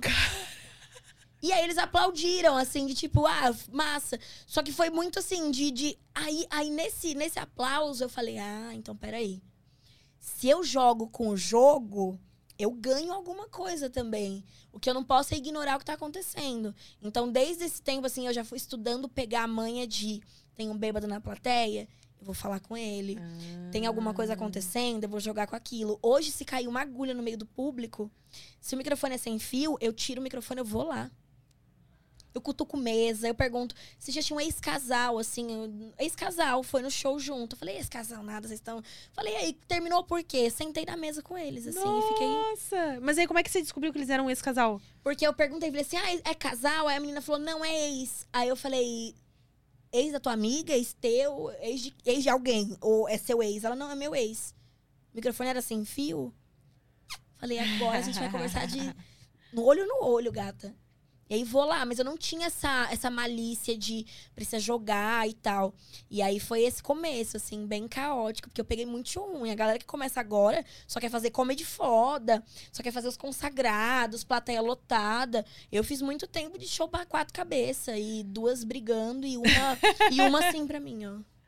Nossa! Enfrentei plateias horrorosas. Menina, mas deve ser difícil, hein? Lidar com a situação É. mesmo assim seguir em frente. O que, que falar. te fez seguir em frente? Olha, eu acho que é não ter o que fazer mesmo. Você não tem perspectiva de futuro. é, olhar pra, é olhar o diploma da faculdade e falar assim, menina, acho que que temos aqui, o que temos aqui, acho que vamos aqui mesmo. Mas é, é entender também que, esse, que, é- que são fases. Essa fase de show ruim, uma hora ela passa. Porque depois você começa a ser convidado, aí você começa a fazer shows bons, ou você pode produzir seu próprio show, que foi o que eu fiz na época. Falei, meu, eu não vou mais ficar fazendo show pra casal em cativeiro. Então vou produzir um show bacana, estruturado, bonitinho, que a luz funcione, que o microfone funcione, que ninguém quer atirar em mim. Porque tem show que eu vou te falar. Sério? Nossa senhora, você não sabe, você tem. Você, tem, ah, você não quer mais fazer rir, você só quer voltar vivo pra casa. Você só quer chegar em casa inteiro, só isso. E aí eu produzi, e aí quando eu produzi, eu vi que, que existiam lugares confortáveis de se fazer comédia. Aí comecei a ser chamada pra fazer outros shows, e aí a coisa foi andando. Mas assim, eu era muito tipo. é, fase difícil todo mundo passa em qualquer profissão, e essa é a fase difícil da comédia, então tá tudo bem, vou enfrentar. Mas eu não, eu não fiz corpo mole. Chorei muito. É, No banho, mas assim secava as lágrimas, me secava, botava uma roupinha, falava, vou lá brilhar. E, tipo, tem, você tem que ter essa consciência de não tem nada de glamour. Tem nada, nada, assim. Acho que, é, não, acho que não existe uma profissão glamurosa, de fato. Todas exigem muita coisa, assim. É, mas. ah, algumas têm mais esse status mesmo, né? Não- A É. gente não sabe se na prática realmente é, Sim. mas que tem esse status mais de glamour, realmente. Eu acho que político é uma profissão glamurosa. Porque não precisa, Ah, eu, ah, olha, trabalhar, não precisa É, trabalhar. se, se considerar por esse lado aí, porque também aos Tem- olhos da, da, da população o negócio tá feio, né? É, porque tem uns que tem político que não trabalha. Aí ele não trabalha e ele tá lá ganhando o dinheiro dele. É dando, verdade, dando isso- close na mídia. Esse é conceito de glamour, você tá certíssima, é verdade. É, ó, ah, pra mim o conceito de glamour é eu poder ficar sentada assim, ó, sem fazer um, pio e culpar todo mundo. Falar, não, isso daí é o governo. Aí fala, não, isso daqui é a prefeitura, isso daqui é os vereadores, isso daqui é a população. E É acho que é uma não tinha pensado por esse lado. Porque todas as outras é tipo ralação. Você tem que. é, Tem a fase que você tá ali na- na- fazendo show em bueiro, ou que você tá é, gravando com uns negócios muito loucos, umas coisas muito doidas. Acho que toda profissão, músico, né, toca nos lugares Nossa, também. músico. Você já, você já cantou, hein? Já, Já. chamaram pra cantar num lugar assim que você olhou e falou, ai meu Deus. É, não chegou a esse ponto, mas músico realmente passa muito por isso, assim, de eh, você tá cantando e, tipo, a maioria tá cagando. Você é só som, um som Sim. ambiente. Mas a música ainda dá pra Ou- ser sentida, né? Mesmo no diálogo. Agora o stand-up não tem É, como. Tipo, é- se você não prestar Se atenção eu tô piada pra si falando, mesmo, né? Talvez você já tá. não pega. A pessoa não pega. E, tipo assim, é, é muito. Agora é muito humilhante. Assim, agora que já passou, passou, entre aspas, porque às vezes eu ainda pego um, um show meio. Mesmo que o show, o show se- seja num lugar foda, às vezes o público tá meio esquisito. Tem dias e dias. Tem dia que parece que as pessoas saem de casa, assim, lógico, é meu trabalho desamarrar essa galera. Mas tem dia que eu vou te falar, dá vontade de sair e falar assim: o que, que as madame quer? O que, que vocês querem? Porque eu falei, putaria não funcionou. Eu falei é, co- coisas é, é, filosóficas não funcionam. O que, que vocês querem hoje? Assim, eu já vi show que do primeiro ao último nada funcionou. Tipo assim, as pessoas não riam. Não. Tinha, tipo, risadas pontuais de pessoas pontuais. Mas aquela massa, aquele barulho gostoso de todo mundo rindo e aplaudindo, não tinha. E eu olhar e falar, gente, eu olhar pra galera e falar, ou a gente é muito incompetente, ou hoje alguma coisa travou a gente aqui. Você acha que de repente, por exemplo, esse, esse público que você pegou, que tá ali, ninguém. É umas risadas meio espaçadas, assim. Será que se colocasse alguém dando uma gargalhada assim no meio, não contagiava a galera? Será que a, a risada às vezes é meio contagiante e até a brochada também é contagiante? Porque, tipo, ah, ninguém tá rindo muito, aí também ninguém. Sim. Eu acho que de repente podia colocar uma pessoa lá só pra dar. Já faz parte do show, entendeu? Claque, Coloca. Colocar a claque lá solta no meio da plateia, paga e falar, ó, 50 contos todo show. um- 50 conto e um Guaraná, você vai. Casco pra fazer aquele de rei de bater, assim, que nem você falou. Mas você falou uma coisa que eu não tinha pensado, mas que eu- agora eu vou levar pra vida, que é essa coisa do. O, o- a brochada também contagia. Porque tem isso mesmo, essa pessoa ela ri muito, ela é espontânea, ela gosta de rir alto, mas ela tá num show que só ela vai rir alto, Ela fica, né? ela se trava. E aí Tipo, ela é fala. só eu tô achando engraçado, eu tô errado, então, né? É, tipo assim, ah, eu tô, eu, tô, eu tô passando vergonha, então vou ficar bem quieta aqui na minha. E aí, e tem, a- e tem também o contrário, que é aquela pessoa que resolve puxar o bonde, e aí todo mundo olha e fala, ah, então aqui tá confortável. Porque show que, que a plateia tá muito iluminada, a galera fica tímida. Tem vários fatores técnicos, assim, de plateia muito iluminada, quando o palco é muito alto, que cria um distanciamento muito foda entre as pessoas e a gente. E aí as pessoas sentem, porque elas estão vendo o show inteiro assim, ó Ah, causa um incômodo. E aí, tipo, quando as cadeiras também estão posicionadas de um jeito que não tá confortável, todo mundo fica meio. Isso impede de dar risada. É, tem outra questão também, que é quando tá muito frio. Hum. Eu te juro, quando tá muito frio, as pessoas elas dão risada, mas elas demoram a engatar. A gente É que nem demora- carro. Igual carro. A gente demora também a engatar no palco, porque a gente tá ali ainda meio duro. E aí as pessoas sentem. Elas sentem quando a gente tá duro. Igual quando a gente tá mal. Vai pro palco mal, ou disfarça muito bem, ou chega no palco e assume. Fala, olha, gente, eu tô com, passando mal, pressão baixa. Qualquer coisa que você tiver, assume e brinca com aquilo. Porque se as pessoas sentirem que você tá zoado, contagia. Tipo, vai. É, é quase que uma onda sonora, assim, vai passando, todo mundo vai pegando. E quando você vê você tá fazendo o show já passando mal e a galera tá com dó de você. E aí é isso que você faz, então, quando se. Um dia que você tem show e você não tá lá muito bem, emocionalmente, sei lá. Uhum. Você assume, então. Eu assumo. Eu não consigo, eu não consigo disfarçar. Tem uma galera que vai, tipo assim, nossa, tem um, um- Eu ouvi uma história, eu não lembro agora quem era o comediante, que acho que a mãe dele faleceu e ele foi pro palco e fez o show e ele arregaçou, brilhou. E quando ele saiu do palco, ele chorou, assim. Nossa. Tipo, é uma coisa que eu não conseguiria. É, eu, mas aí eu vou pro palco e assumo. Tipo, já aconteceu de eu estar passando mal. Eu, tinha ido, eu fui fazer endoscopia. E aí eu tinha ficado 12 horas em jejum. Ia fazer, na verdade, endoscopia e tinha que ficar 12 horas em jejum. Então, como eu ia, tipo, bem cedinho, eu já fui pro show sem comer, já pra chegar a dormir. Só que a minha pressão começou a baixar. E aí, eu, ai meu Deus. E era meio psicológico também, porque eu tava com medo, né, da, da endoscopia. Aí eu cheguei no show e eu lembro que não tinha. O ban... Tinha, na verdade, um banco que era um tronco de árvore. Assim, o, o formato do banco. Aham. E aí eu olhei o tronco da árvore, assim, e olhei a galera, e aí eu falei assim. Eu- não lembro exatamente como eu falei, eu tenho um vídeo disso. Que eu falei assim, ai, é. Você. Passando mal, suando frio. Eu acho que eu fiz uma coisa assim. Ai, gente, eu vou aproveitar que eu tô tendo a oportunidade. E acho que faz tanto tempo que eu. E sentei, falei assim, que eu não sento num tronco. E sentei no tronco e fiquei. E aí a galera riu, porque assim, ninguém tava esperando que eu fosse falar isso, assim. E a galera riu, e aí eu peguei pedi uma água. Aí contei da endoscopia. Eu tinha outro planejamento de texto e tal. Só que essa malícia lá do dia do casal, de que às vezes é melhor você sair do roteiro, né? Do roteiro, entre aspas, assim, sair do seu texto, das suas piadas ali lineares e tal, e ir pro, pro jogo ali do que tá acontecendo, é mais proveitoso. Porque eu tenho um compromisso com o entretenimento, aconteça o que acontecer. Então, se eu perder a memória, que foi o que aconteceu quando eu tive Covid pela segunda vez, e eu fui pro palco e não lembrava texto, eu precisava entregar alguma coisa para as pessoas que estavam ali. Aconteceu isso, é? Aconteceu. Menina. E aí eu tirei o improviso do rego e falei, vou brilhar e vou fazer o que dá pra fazer.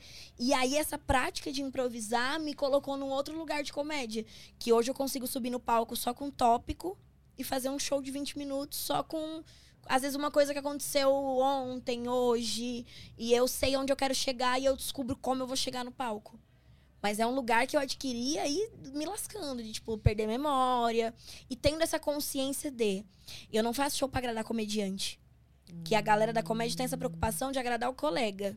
Ah, é? Tem, muito. A galera tá preocupada em agradar o outro comediante, porque acha que depende dele pra subir, que depende. Ou aquela coisa de, ah, eu quero fazer parte. Eu nunca liguei pra essas merda, então eu quero agradar o público, porque ele que compra meu ingresso. Tá certa. Então eu tenho um compromisso com o entretenimento, então assim, esqueci meu texto. Poxa, galera, então, tive Covid duas vezes e eu não lembro meu material. Então a gente vai falar sobre a vida dessa moça aqui. Como é que é seu nome? Ai, meu nome é Janete. Janete, você faz o quê? Ai, é, eu trabalho com marketing. Ah, é telemarketing, né, Janete? Não sei o quê. E vai indo assim. E não. E tem, tem essa coisa de eu preciso entregar alguma coisa. Ai, meu Deus, só de pensar eu já fico nervosa. Não, dá uma caganeira, mas dá uma caganeira de leve, assim. De... Às vezes eu saio do palco e eu falo, meu Deus, eu. Eu tenho muita sensação de assim. Eu tenho muito que aprender, muita coisa pra aprender, tenho muita coisa pra enfrentar ainda. Mas ao mesmo tempo eu olho hoje e falo, tipo, eu nasci pra fazer essa merda. Porque eu consegui me sair disso aqui. Como se. Das pessoas rirem, aplaudirem, falarem assim, ah, eu amei. Tipo assim, eu pensar, meu Deus, isso aqui é. Isso aqui eu pensei agora. Tipo assim, eu não, não tinha o melhor planejamento pra acontecer isso aqui. É só, é, foi só o que deu pra eu fazer e a pessoa amou. Então, eu nasci pra, eu nasci pra isso aqui. Eu tenho essa É sensação. porque, pô, cinco anos do seu primeiro show é pouco ainda, né? Uhum. É pouco tempo. Você é um bebê ainda, podemos dizer, Sim. né? Na, na E comédia, engraçado sim. que eu tinha a, a impressão que era bem mais que você tava fazendo comédia já. Não, é, é- faz cinco anos amanhã. Mas é que, é que eu acho que eu vivi muito intensamente esses cinco anos, sabia? Tem, tem isso Você também. fez bastante coisa já, né? Fiz. Nossa, eu fui de extremos a extremos, assim, ó. Outro dia eu apresentei programa de rap, apresentei premiação, é, fiz o Roda Viva como bancada, que, eu acho, que eu achei muito chique. Chiquérrimo, meu o bem. auge, o auge, assim. Foi, a- ali a minha família me respeitou. ali a minha família voltou a me chamar pra almoçar. É, eu fiz, deixa eu ver, eu fiz televisão, é, stand-up, eu apresentei programa. eu, assim, ganhei todas as competições que eu participei. Ó. Que isso também traz uma, uma coisa de, tipo, competição é sempre. O critério é meio injusto, porque às vezes é quem foi melhor ali, não é a carreira, tem várias questões. Mas a competição, ela me colocava no lugar de se é pra competir com alguém, é aqui. Porque a comédia é muito competitiva. É. Muito. Porque eu vejo que vocês, comediantes, têm muitos outros amigos comediantes, né? Não sei se é porque estão sempre trabalhando junto, não sobra tempo pra socializar com Só pra outras fazer novos amigos. Aí fica com aqueles mesmos. Mas eu vejo, que tipo bom. assim. Geralmente vocês todos se conhecem, assim. Sim. A gente se conhece, assim, amigos. Eu tenho. Amigos comediantes eu tenho muito poucos. Amigos, amigos mesmo. Aham. Conhecer, eu conheço todo mundo, cumprimento, tá? Overstock's red tag sale is here and the hunt is on. Bring home all your cozy, cold weather favorites at clearance prices. Deep discounts on winter's best sellers couldn't come at a better time. Warm up with hot deals on bedding and mattresses. Plus, save big on storage and home improvement for a fresh start on a new year. Spot the red tag at Overstock to make your dream home come true. Ah, tem gente que eu gostaria de nem cumprimentar, inclusive, né? Mas a gente é educado, né? Gentil, fala, boa noite. Não, não, assim, dou um boa noite rasgado, assim, nossa. Vendo, mano, eu falo, não, respira, vai dar tudo certo. A senhora rasgou o cu, a senhora dá uma boa noite também. Vai ficar tudo bem. Mas eu, eu tenho mais amigos da música. Ah.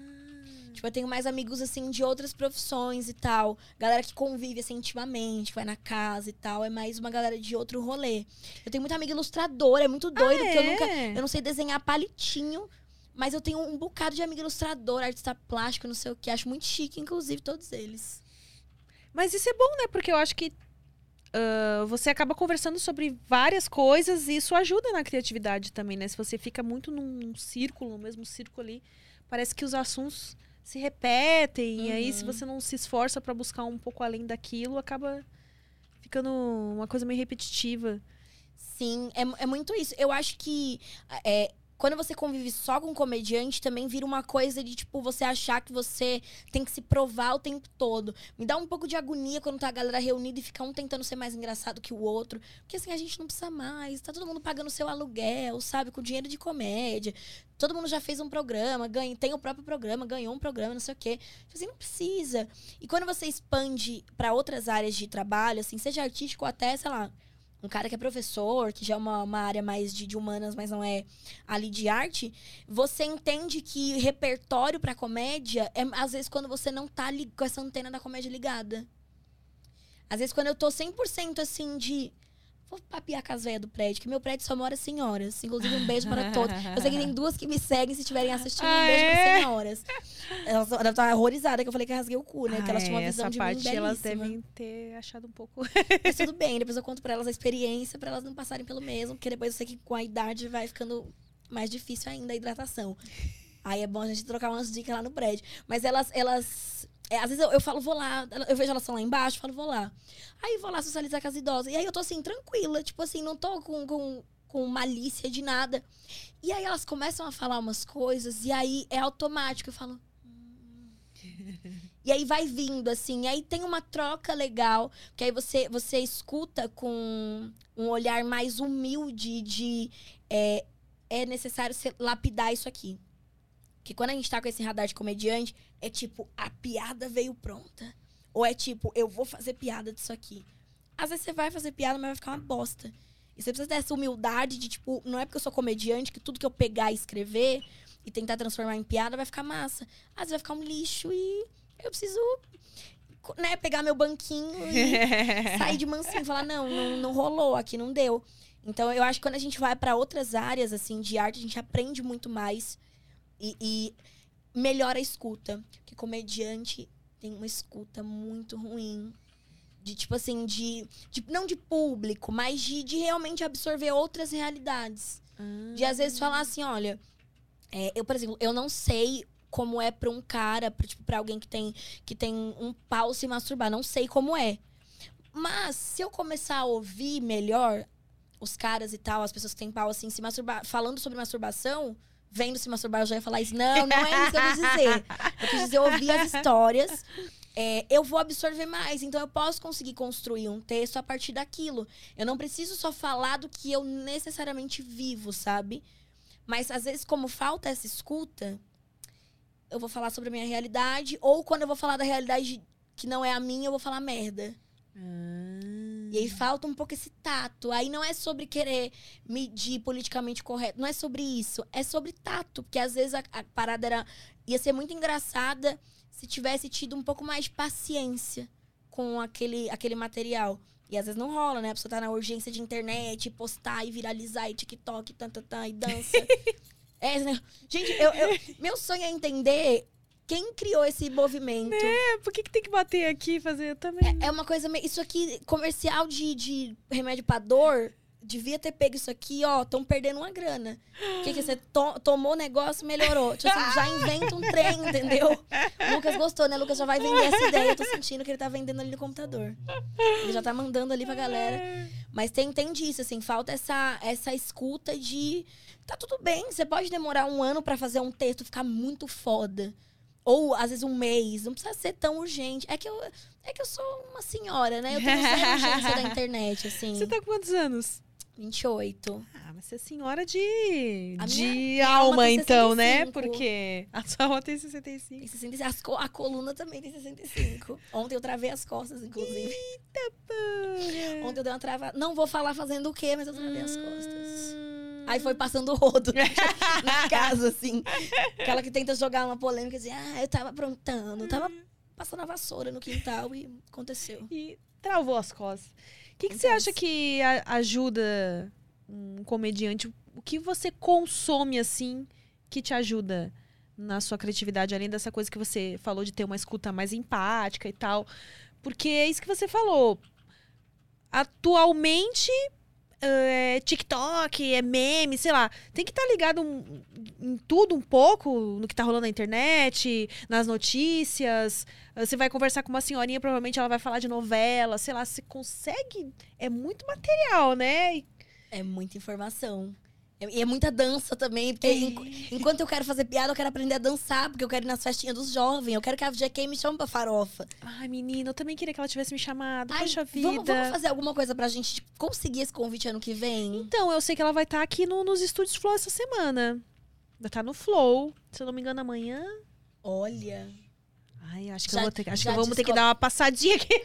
você, você já escolhe esse ingresso e aí eu vou acender Sim. velas lá em casa pra gente fazer um feitiço, pra GK liberar Porque só uns... fala da farofa da GK, só o que se falou desde a semana passada Sim. até hoje, porque começou nos de fofoca.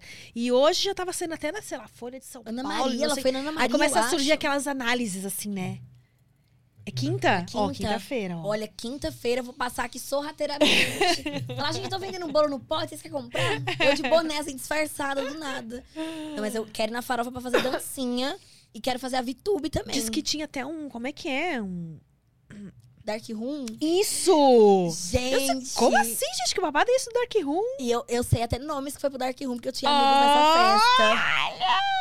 Eu falei, gente, é tão bom ser amigo de gente fofoqueira, né? eu adoro. Mas é, tá falando do, do TikTok. Aí eu quero aprender a dançar também. E é muita informação. Por exemplo, farofa da GK, que é um assunto que tava assim no momento. Se eu vou pra uma festa dessa, eu acho que eu ia viver intensamente pra gerar repertório. Não ia, assim, o foco não é vou observar, vou analisar, vou escrever a partir. Não. É vive o bagulho. E aí depois você. Absorve. Essa, a escuta tá até nisso, tá até em você se escutar de tipo, cara, eu sou um ser humano e eu preciso viver as paradas. E aí, depois que eu viver, eu, se for bom, eu conto, se não for, eu não conto. Mas é viver as coisas. Eu acho que eu sou muito entregue. Se eu vou numa festa, ai, mas a Bruna, Ana Maria Braga tá aqui e tal, filmar, tá não sei quem. Ai, foda-se, tem bebida? tem espetinho? Você vai passar, em algum momento você vai passar, eu vou estar virando a minha vodka, comendo meu espetinho. Depois eu faço network Ana Maria e com. E eu acredito que. Eu não acredito em network, eu acredito em você trabalhar. E o network é trabalho. Meu network é o palco. Quem me vê no palco e falar achei foda, me contrata. Quem não vê, vê um vídeo e achar achei uma merda, não contrata. Acabou. Esse é meu network. Mas acho que essa coisa de informação é isso. Eu, eu busco informação. Eu, eu gosto de acompanhar o que tá rolando na internet. Sim, eu dou uma, uma zapiada em tudo. Fofoca. Agora, coisa que eu amo ver é coisa bagaceira, tipo casa de família. É. Eu amo. Existe ainda casa de família? Não faz um tempo que eu não assisto. Eu acho que até o meio do ano rolava porque eu assistia com a minha mãe. Era um programa assim, mãe e filha. Olha. Que a gente ficava comendo e comentando, sabe? As coisas assim, nossa, mas por que isso? Não sei o quê.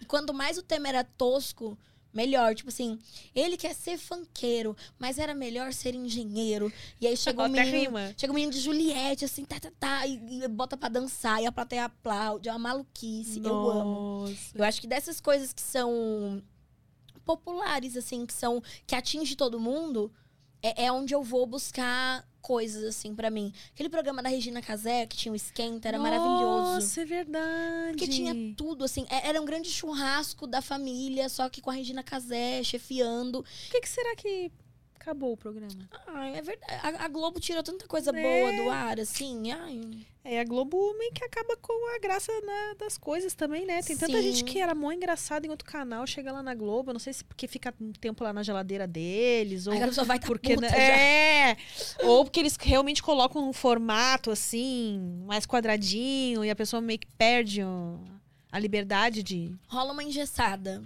Rola uma engessada. Porque eles têm uma coisa muito. Não que eu não queira ir pra Globo, se a Globo me chamar, que eu vou, né? É, mas- é que fala mal, mas Sim, mas eu também. Eu fui contratada, descontratada, contratada de novo, descontratada. E agora Deus sabe o que vai fazer. Deus que sabe o que vai acontecer comigo, né? Em relação à Globo. Eita. Mas é, tem essa coisa, eles têm uma glamorização do humor que às vezes tira um pouco a graça. Porque eu acho que quanto menos recurso o humor tem, mais o cara se prova engraçado. O Hermes e Renato, os caras, tipo, usavam cartolina, biribinha e, e um vestido que provavelmente eles pegavam. Não era, acho que não era nem figurina, era da mina de algum deles, da avó. E foda-se, vamos fazer. E fazia. O negócio tava aqui, tipo, tava aqui neles, tava no- na vontade de fazer. Acho que quando coloca muito artefato, principalmente TV. Porque na, na vida real, não. Na vida real, as coisas funcionam. Mas TV, se coloca muita coisa, tira um pouco o, o brilho do cara. Porque às vezes o cara, ele só quer, é, sei lá...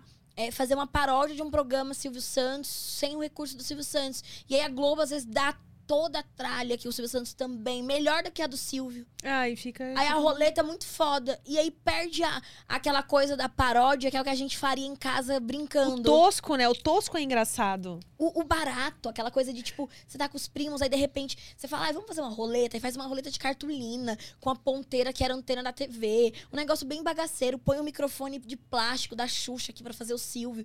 A graça tá na imaginação, é uma coisa quase que infantil. Eu acho que o humor tem muito isso, assim. Tem um, um lado criança que o humorista não tem que perder. Porque é onde ele acha graça nessas coisinhas, assim, tipo, ah, não teve grana pra uma roleta. Tipo, uma roleta foda, mas a gente conseguiu uma roleta mais ou menos. E vamos, vamos usar essa aqui. E acho que a Globo dá esse glamour demais, assim. É legal você ter um programa cheio de parafernália e não sei o que, não, lá. Mas. Até que ponto, né? Eu, eu ficaria incomodada. Eu tava num programa da Globo que tinha essa liberdade de criação e, e maluquice e baixa renda. Tipo, eu queria um quadro que era só eu, um croma e uma cadeira. E tava tranquilo pra todo mundo isso. Eu falei, gente, eu não acredito, tá bom demais pra ser verdade. Aí tiraram o programa. Eita, porra, mas tiraram por quê? Então, diz que investiu muita grana, e aí em tempo de pandemia. Meu, só pra. Tipo assim, pra figurante ia ter que ser um camarim pra cada figurante, porque a gente ia gravar em tempo de pandemia. Ah, entendi. Putz. Então, tipo, tinha que. E, assim, metade do elenco em São Paulo. E aí ia ter que ir pro Rio e ficar isolado, e teste, isso e aquilo, e piriri, pororó, não sei o quê. Aí, e assim, ficaram pagando a gente, né, um tempo. Mesmo a gente parado. Gastaram muita grana.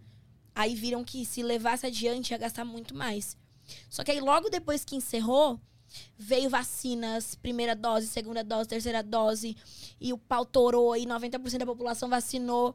Aí agora, ouvi dizer Hum. Que talvez. Assim, ouvi de longe, assim, não ouvi nem de uma fonte segura, ouvi de uma fonte que ouviu de outra fonte. Que talvez esse programa aconteça ainda. Se eu estarei lá, não sei. Ah, É, tomara, sobre- oremos, né? Sim, porque é importante, né? Ai, gente, eu fiquei chateada porque você não ganhou o Chester da Globo. Inclusive, se alguém quiser mandar um Chester lá pra casa, eu vou aceitar, porque a minha maior tristeza de ser. Ai, festa, porque as festas da Globo são maravilhosas. Nunca fiz, não fui nenhuma porque foi pandemia, nem faço questão. Agora, o Chester de Natal e a bolsa térmica, a minha mãe tá Eles dão? falta. Eles dão? Eles davam antes da pandemia. Aí na pandemia, eu sei que ano passado, em 2020, eu recebi um cartão presente. Com um valor que eu falei, gente, não é possível, a Globo errou. Olha! A Globo errou. Falei, aí comprei lá um. Eu não lembro o que eu comprei, mas comprei umas coisas lá com esse, com esse cartão presente. Aí esse ano eu tava na esperança de. Vai rolar um Chester? um Chesterzinho, nem um panetone, quem sabe? Talvez role, porque assim, ó, eu lembro que eles mandaram um e-mail, tipo, é, é dia 13 de dezembro, assim, pra falar que a gente tinha esse cartão presente. Como hoje ainda. Hoje é 13. Ó. Pode ser que de hoje pra amanhã, aquela bem esperançosa, pode ser que meu talvez o sonho do meu Chester não morreu. Meu Chester Mas então aí. você teve um, um período de glamour, você tava sem trabalhar sendo paga, olha aí. Sim, Você teve o seu chique. glamourzinho ali, então. Tive, mas é que eu tava na sala de roteiro. Então eu, eu trampava ali de roteiro, mas também eram reuniões espaçadas, porque a gente tava, tipo, nessa de, ai, vamos criar um monte de coisa, mas e o projeto tá empacado, não sei o quê. Mas foi gostoso receber e ficar assim. Mas, mas Global, é triste. global, Mas é, triste é. porque dá vontade de estar em Porque você, ação. quando fi- finalmente você entra, né, numa empresa que é tão falada, Sim. tão conhecida, você quer, ai, caralho, quero mostrar serviço aqui, né? Sim, queria abrir. Nossa, eu falei, gente, no dia da. eu a demissão foi a coisa mais linda do mundo. A primeira, né? Porque te- teve três demissões que eu fui recontratada, não sei, foi um. Me fizeram de ioiô. A Rede Globo brincou com o meu sentimento mais que qualquer homem já fez na vida, assim. E aí eles. na- Teve essa demissão linda por e-mail. E aí eu lembro que eu chamei o pessoal pra conversar, o pessoal do departamento ali de, de contratação e tal. Falei, gente, eu não posso ser demitida. Porque aí contei lá, falei, meu, eu fiz dívida, eh, eu deixei de estar num projeto que era grandioso pra estar na Globo, e não sei o que e tal. E aí eles entenderam, estenderam meu contrato, tipo, pra continuar me pagando. E aí eu lembro que eu falei, gente, eu faço qualquer coisa. Eu passo correndo no fundo da Fátima Bernardes. eu posso dançar no lugar das. do- Uma bailarina passou mal, eu posso entrar na hora, eu pego a coreografia na hora, eu sou rápida, entendeu? Eu sou pequena, eu tenho habilidades aqui de, de flexibilidade, tranquilo, eu vou brilhar. Falei, meu, qualquer coisa. O Big Brother. Me enfia no Big Brother. Eu pedi, eu lembro eu chorando na reunião, falando, gente, por favor. Big Brother, eu nem quero, eu não quero camarote, eu sou humilde, eu vou na pipoca. Ninguém precisa saber como foi que eu entrei. Eu só quero entrar, me deixa entrar, por favor. Só isso, eu só quero poder receber. Que eu preciso pagar um carro que eu comprei em 48 parcelas. Me ajuda, Globo. E aí fez meu drama lá. Aí eles mantiveram meu contrato Oh. e tal. E aí pagaram. Mas aí fica nessa, assim, de tipo, às vezes parece que vai, e aí volta, vai, não volta. Mas é aquilo, assim, eu, eu tô tocando outras coisas, outros projetos. É, não dá pra contar, né, com... Com- Já viu que com eles Com não dá ovo pra no cu da É. galinha, não, não tô contando. Porque às vezes a, a Globo já tá também numa onda de demissão que eu não sei nem se ela tem galinha mais. Né?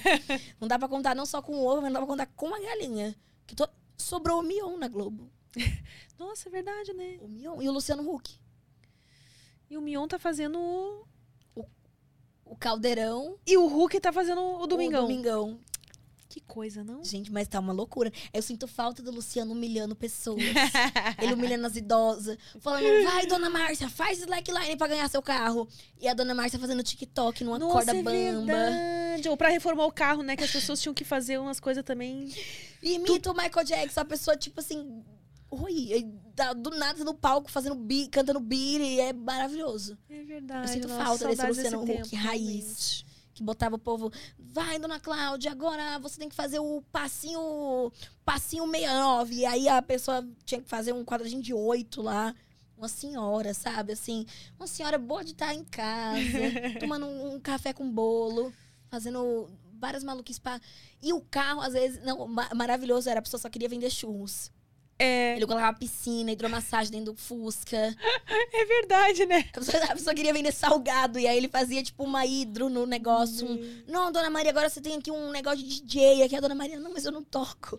Não quero. Acho que tinha que fazer um depois, um.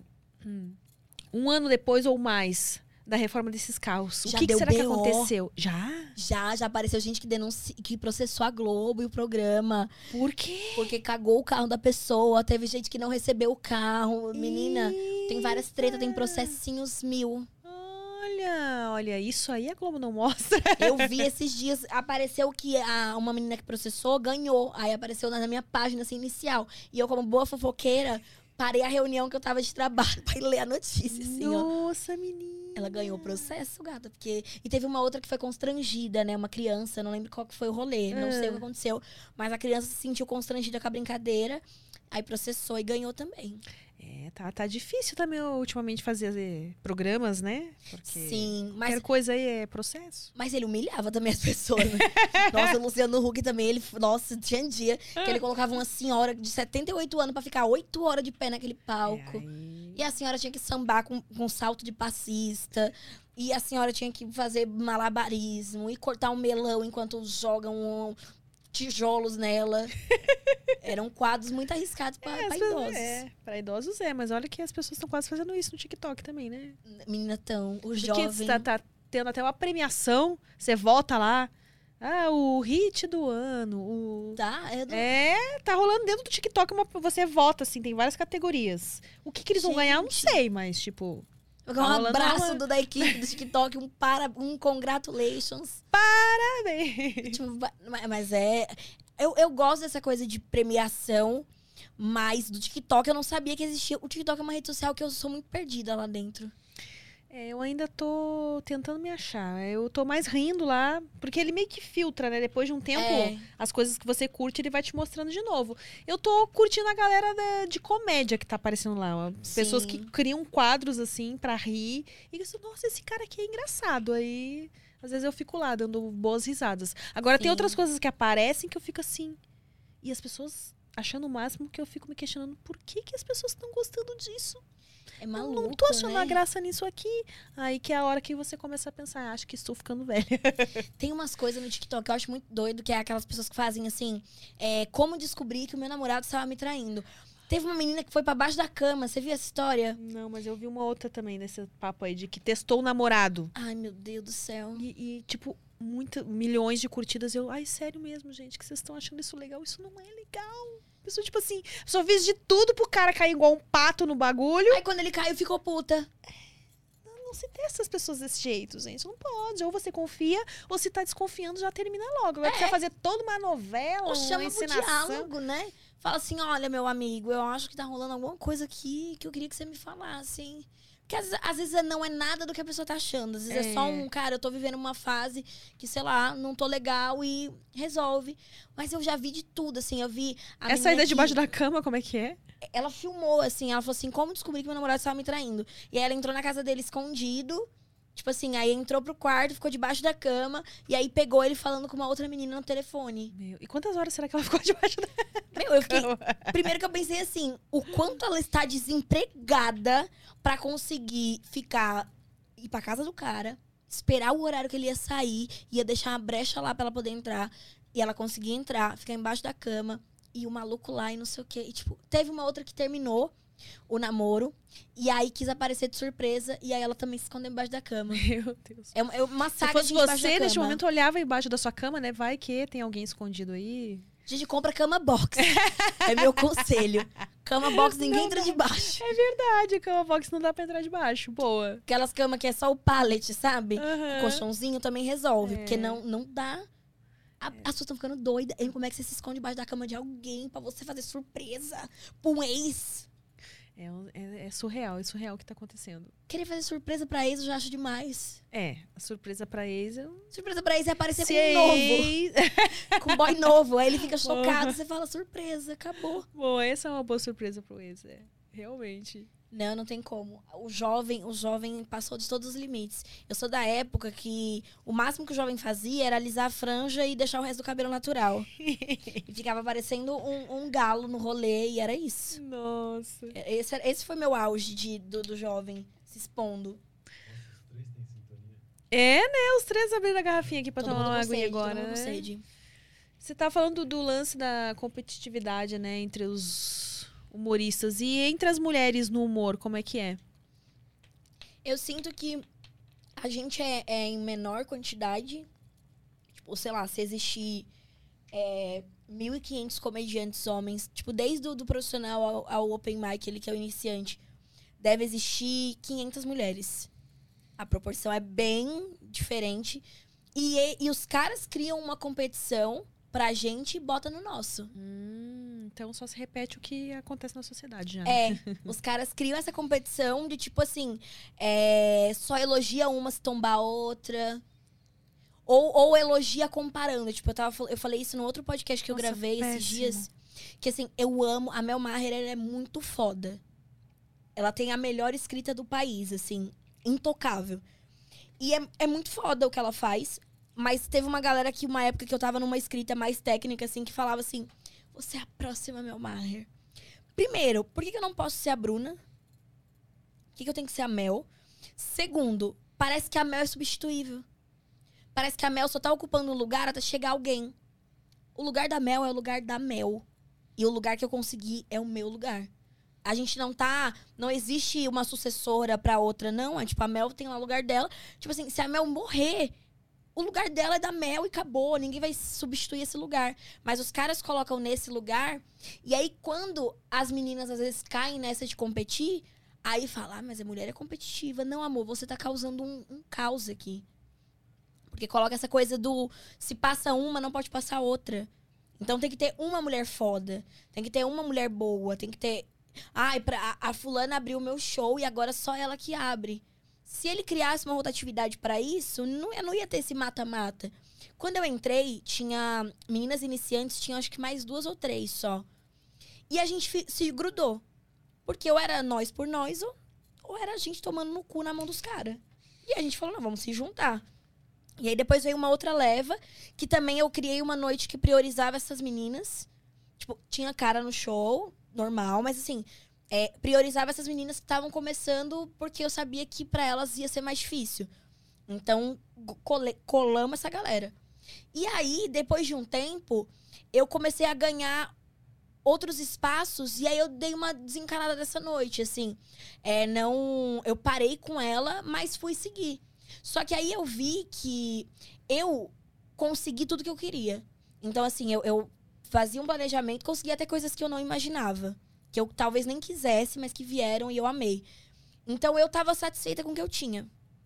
Mas eu sentia que ainda algumas pessoas que ficaram um pouco pra trás no sentido de não tô ocupando ainda esses lugares, começou assim é, se confrontar com outras pessoas. E aí foi um momento que eu me tirei de cena, assim. É, eu corro muito por fora do cenário da comédia, assim. Eu tenho, é, é, eu tenho muito um caminho próprio e que abrange outras coisas. Hoje eu não me vejo só comediante stand-up. Eu me coloco como comunicadora também, porque eu sou apresentadora, independente de ter comédia ou não no programa. Então, eu tento fazer esse outro caminho. E esse caminho, pra mim, funciona. É um caminho amplo, que não tem essa competitividade, porque eu, eu, sou ver- eu sou versátil, eu consigo transitar bem em todos os lados. Eu tenho uma abertura muito grande no mercado do rap, por exemplo. Por trabalhar com essa galera. Então, se eu quisesse lançar uma música, eu ia ter apoio de uma galera, assim, tipo, falar, lançar um rap. E aí não, não me sinto competindo com ninguém, porque é um espaço meu. Tipo, a Bruna chegou ali, é dela, acabou. Mas na comédia tem. E eu sinto que, às vezes, quanto mais eu, eu. E eu não sinto que é a galera pequena que tá começando. Eu sinto gente grande incomodada quando alguém que tá no meio do caminho, tipo, eu, tá indo. Parece que é tipo assim, quem te autorizou a subir? Tem que ter um, uma benção, né? Eles querem que eu peça a benção deles pra chegar em algum lugar e eu não peço, eu só vou indo. Quando vai ver, eu tô no mesmo lugar que eles. Eu falo, eita, galera, tô aqui, olha, cheguei. Tudo bom? Vocês estão bom? Alguém quer um café, um suco? E rola isso, assim. Mas essa competitividade feminina é proporcionada pelos caras. Tem, infelizmente, ainda tem as meninas que, que caem. Mas tem as que já se ligaram. A maioria já se ligou. Que bom, né? A maioria. Então a gente às vezes se faz de tonta. O cara vem e fala assim: ai, porque você é muito melhor que a fulana, não sei o que. A gente faz um. Cobra. A gente faz um sério. Aí dá dois minutos, eu chego aqui no WhatsApp e falo assim: ô amiga, sabe o fulano? Dá, dá uma verificada nele aí, dá uma bloqueada nesse bosta, porque ele falou isso aqui, isso aqui de você. E a gente já se comunica. Ai, adoro fazer a tonta também. Nossa, é tão bom fazer a tonta, né? O cara acha que, tipo, Sim. Sim. você tá. Só que pra mim é uma dificuldade fazer a tonta. Ai, eu, Porque eu sou gosto. bocuda. Então eu tô fazendo a tonta aqui, mas eu tô quase tendo um derrame, assim, pra falar assim: Ô filho, você não tem vergonha na sua cara, não, seu falso do caralho. Já... Só que aí, agora eu tô aprendendo. Agora, depois que eu tirei o meu DRT, agora eu me sinto triste. aí agora eu fico fazendo o meu DRT valendo nos bastidores, que eu faço um. Uhum, uhum, uhum. Por dentro eu tô assim, ah, filha da mãe, já sei o que você quer. Mas, a, mas a, a gente tá, tá mais ligeira, assim, tá se ligando. As meninas também entenderam que elas não, precisam, elas não precisam dos caras, que elas podem seguir outro caminho. Que existem caminhos dentro da comédia. Tipo, eu não deixo de ser comediante stand-up e ser respeitada por isso, porque eu faço outras coisas. O meu, a minha base é o stand-up. O resto é consequência. Mas, assim, tem uma galera que tem essa preocupação. Tipo assim, ai, mas eu tô desonrando o stand-up. Não, tá desonrando o stand-up. Oxi, bobagem. Eu acho que hoje em dia, quanto mais versátil você for, melhor, Sim, né? E o stand-up te dá base pra segurar um programa, às vezes sem dominar o assunto. Tipo, eu não domino o rap. Eu, o trap eu aprendi coisas agora, assim, porque com a galera ali enquanto eu tô fazendo. Porque eu sou do rap old school. Tipo, eu não tenho muito conhecimento do- da galera mais moderna, assim, mais jovem. Eu tô aprendendo agora. Então, assim, eu. eu- a graça me colocou nesse lugar de. Eu posso chegar, sei lá, numa, entrevistar o Matuei e falar: Menino, mas como é que é esse negócio de trap? Assim, conta pra avó, como é que funciona? Se eu não tivesse essa base, eu ia chegar lá e fazer. Ai, gente, o trap, né? Ah, o trap. Sem saber o que eu tô falando. É um lugar confortável de assumir que eu não sei tudo. É, que às vezes eu vou errar o nome do cara, que eu vou fazer igual o Lula no Pode que chamou o menino de Mitico. ah, é? Mitico ele O chamou. Mítico de Mitico, vou lançar um Mitico no rolê. E aí vai acontecer essas coisas. E aí eu tenho. Esse, o lugar da graça é esse, de você poder assumir que você falou lá o negócio errado. Overstock's red tag sale is here and the hunt is on. Bring home all your cozy, cold weather favorites at clearance prices. Deep discounts on winter's best sellers couldn't come at a better time. Warm up with hot deals on bedding and mattresses. Plus, save big on storage and home improvement for a fresh start on a new year. Spot the red tag at Overstock to make your dream home come true. Tá tudo bem. Tipo, não tem essa, essa coisa de, ai meu Deus, eu errei. Não, tá tudo certo. Falei o nome do bofe errado. do rap, eu já Vida passei muita vergonha. segue, né? Nome E você tem música. vontade de, de cantar, de entrar nesse meio aí? Eu vi uma notícia hoje que os criadores de conteúdo estão dominando o ramo da musical aí. Sim. Olha, eu fiz uma música recentemente para um programa que vai ao ar dia 27 de dezembro. Ó. Que aí eu não posso falar muita coisa ainda sobre, mas é um forró que eu fiz. Ah, Um forró. Forrozinho. Uma maluquice sem fim, com direito a clipe, banda. Mas você cantando? Eu e e você escreveu? Nós escrevemos, cantamos, dançamos, interpretamos, fizemos uma banda. Menino, onde é que vai passar que eu quero ver? Eu não, eu não posso falar ainda. Ah, depois você me ainda. conta então. Mas con- eu conto em off, eu conto em Oh. off. E aí vai, vai ter esse forró. Mas assim, eu gosto muito de escrever, mas eu não me vejo muito ali na linha de frente. Assim, eu já gravei coisas que eu nunca usei, mas que, que tinham, a inten tinham uma intenção de projetos de pessoas. Não era nada pra mim. Mas eu não sei, assim, eu gosto de escrever, eu gosto de compor. Eu gosto de tocar, eu gosto de, de letra. Mas não, não sei, assim. Pode ser que um dia eu fico muito louca e fale, vou lançar aqui um negócio, hein? Mas eu acho que eu iria pra esse lugar da graça, talvez. Serião, não sei. Que eu tenho medo de me levar a sério, ficar uma merda. Ah, entendi. Sabe? Me levar a sério, depois lançar e todo mundo fazer assim, nossa. Nossa, o que aconteceu com a Bruna? E aí eu, eu acho que eu levaria pro lugar da graça. Mas já teve uma pessoa do rap muito famosa e conhecida que já me chamou pra fazer uma música. Oh! Falou assim, e aí, Bruna, vamos fazer um, um feat, que eu acho muito chique. um Ah, feat." e aí? Aí eu vai- falei assim, com certeza vamos. Aí depois eu, que eu desliguei a chamada, eu falei, eu não, não acredito que eu fiz isso, eu topei. E aí? Aí eu não sei, agora a gente vai ver ano que vem, em janeiro, aí como é que vai ser esse, essa dança, essa lambança. Hum, Eu não- falei, meu Deus. nomes não podem ser revelados. também. Não, porque eu tenho medo de falar. Vai falar e e daí- daí- Aí dá tudo Não dá errado. certo, né? Dá Ah, eu sou dessas errado. também. Aí fica parecendo que eu inventei a história. Eu sou dessa também que segura a informação até realmente de fato Sim, acontecer. e eu tenho né? medo porque vai que ele me desconvida do nada. Já pensou? Ele fala, ai, Bruno, olha, vi você, ouvi melhor sua voz. Falei, não, acho que não quero não.